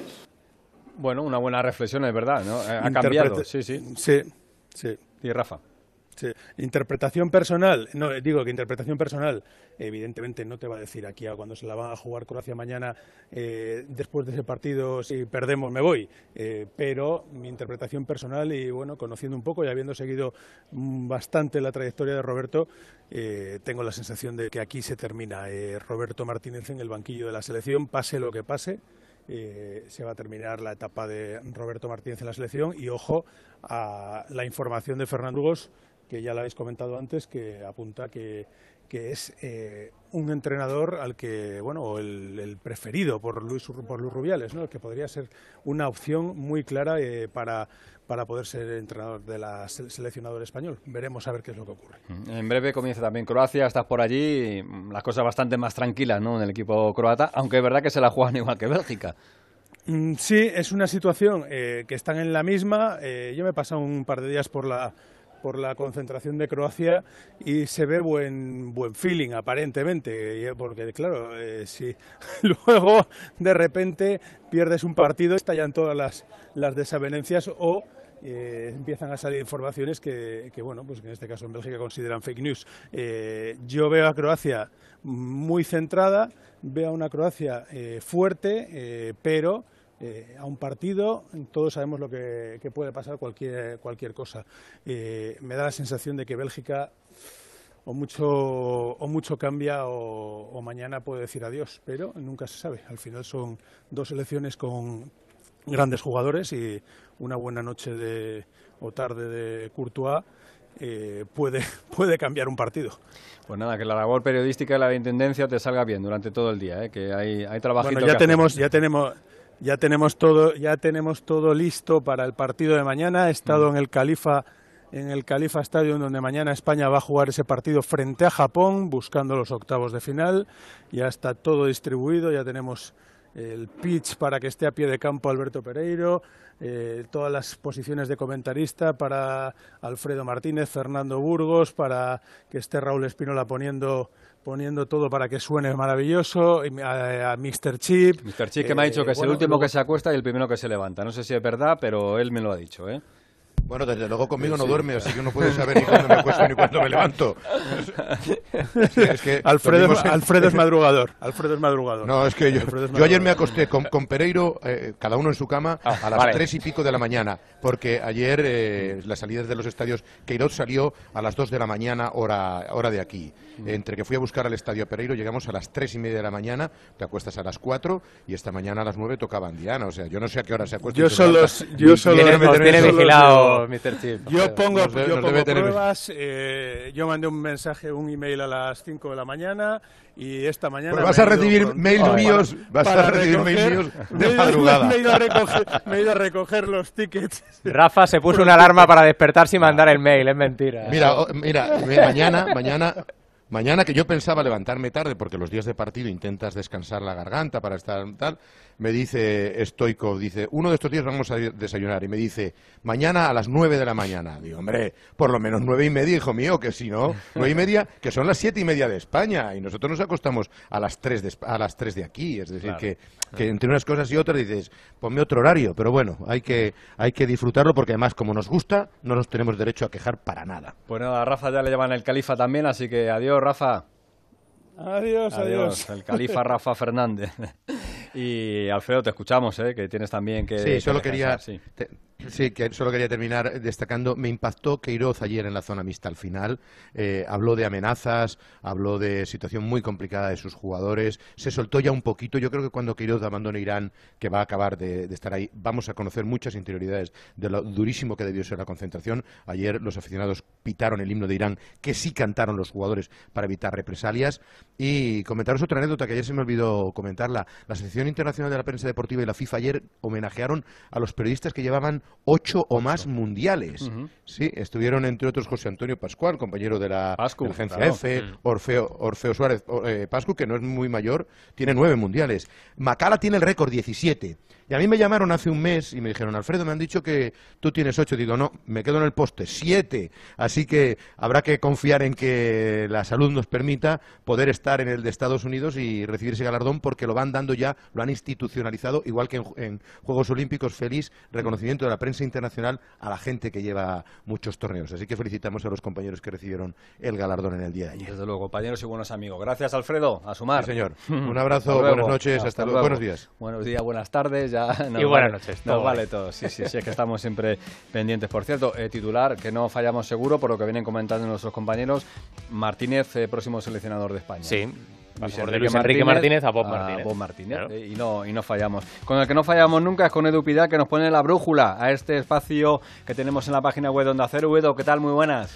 Buenos días, buenas tardes o lo que sea. Muy buenas a todos. Estaba pensando, Félix, como el Mundial puede ser un punto final para muchas carreras, muchas de ellas salidas prematuras que podrían haberse propuesto al menos un poco más. Algunos se despiden siendo titulares indiscutibles en sus clubes y en la selección. Se me ocurren los casos de Zubizarreta en Francia 98 o de Zidane en 2006. Hay jugadores que prefieren dejarlo para centrarse en sus clubes. Lo hizo Xavi Alonso, Gerard Piqué, Tony Cross, el propio Luis Enrique renunció a la selección después de Corea. Otros hubieran seguido muchos años, pero fueron apartados por decisiones deportivas. Pues muy joven prescindió Luis Aragones, por ejemplo, de Joaquín Sánchez, que podría haber estado en la Euro del 8. Y seguro que en el imaginario de muchos, Luis dejó de convocar a Raúl cuando era ya un veterano, pero no, Raúl jugó su último partido con España con 29 años, 29 solamente. Porque lo extraño es que se den casos como el de David Villa, al que Lopetegui reclutó cuando jugaba ya en el New York City, en la MLS. Y por supuesto está el caso de Ramos, que si puede va a jugar con 45 sin renunciar a España mientras sea capaz de calzarse una bota. Pero hay casos como el de Luis Enrique, en el banquillo, entrenadores. Ni el presidente Rubiales ni el seleccionador quieren hablar de ello y se remiten a después de Qatar para sentarse a hablar pero cuantos más días pasan y más les escucho, en realidad lo que se remiten es anunciar que Luis Enrique no va a seguir al frente de la selección. Y me parece un agujero enorme para la federación, pero sobre todo para el equipo, porque lo que ha construido el asturiano es un equipo con una identidad muy definida, un grupo muy particular, un combinado de autor, tiene la confianza y la complicidad absoluta de sus jugadores y este no es un cambio de ciclo, al revés. Las mejores páginas de Pedri, de Gaby, de Ferran, incluso de Asensio y por supuesto de Valde están por escribir. ¿Y por qué no las escribe él? Pues porque Luis Enrique siempre tuvo la sartén por el mango. Aceptó dirigir a España, eligiendo él mismo cómo, cuándo y dónde. Y me temo que su último capítulo con la Roja será Qatar. Y mucho me temo que reconstruir esta selección tras el paso del huracán Lucho será tan complicado como construir un Atleti sin Simeone. Para España no sé si tienen clara la solución. Ahí está la de Bob Martínez, como decíais. Más claro creo que lo tiene Miguel Ángel Gil si el Cholo se fuera en junio. Porque operativamente, pues tampoco sería tan complicado trasladar el andamio de las Rozas a Majadahonda, ¿no? Está cerquita, cierto es, ¿eh? poco, poco a distancia. Eh, gracias, Edu. Hasta luego. Hasta luego. Pues ahí está la brújula que ponemos siempre aquí en este especial de Onda Cero que termina, que termina, pero que continúa, ¿eh? porque vamos a estar a partir de las 4 de la tarde con ese Francia-Túnez y el Australia-Dinamarca y a partir de las 8 Argentina, Polonia y México-Arabia. Lo decíamos al comienzo, Oscar. Francia, lo normal primera, que Argentina pase, pero quién, sabe. Puede pasar cualquier cosa. Está todo abierto. Lo contamos. Gracias. Adiós.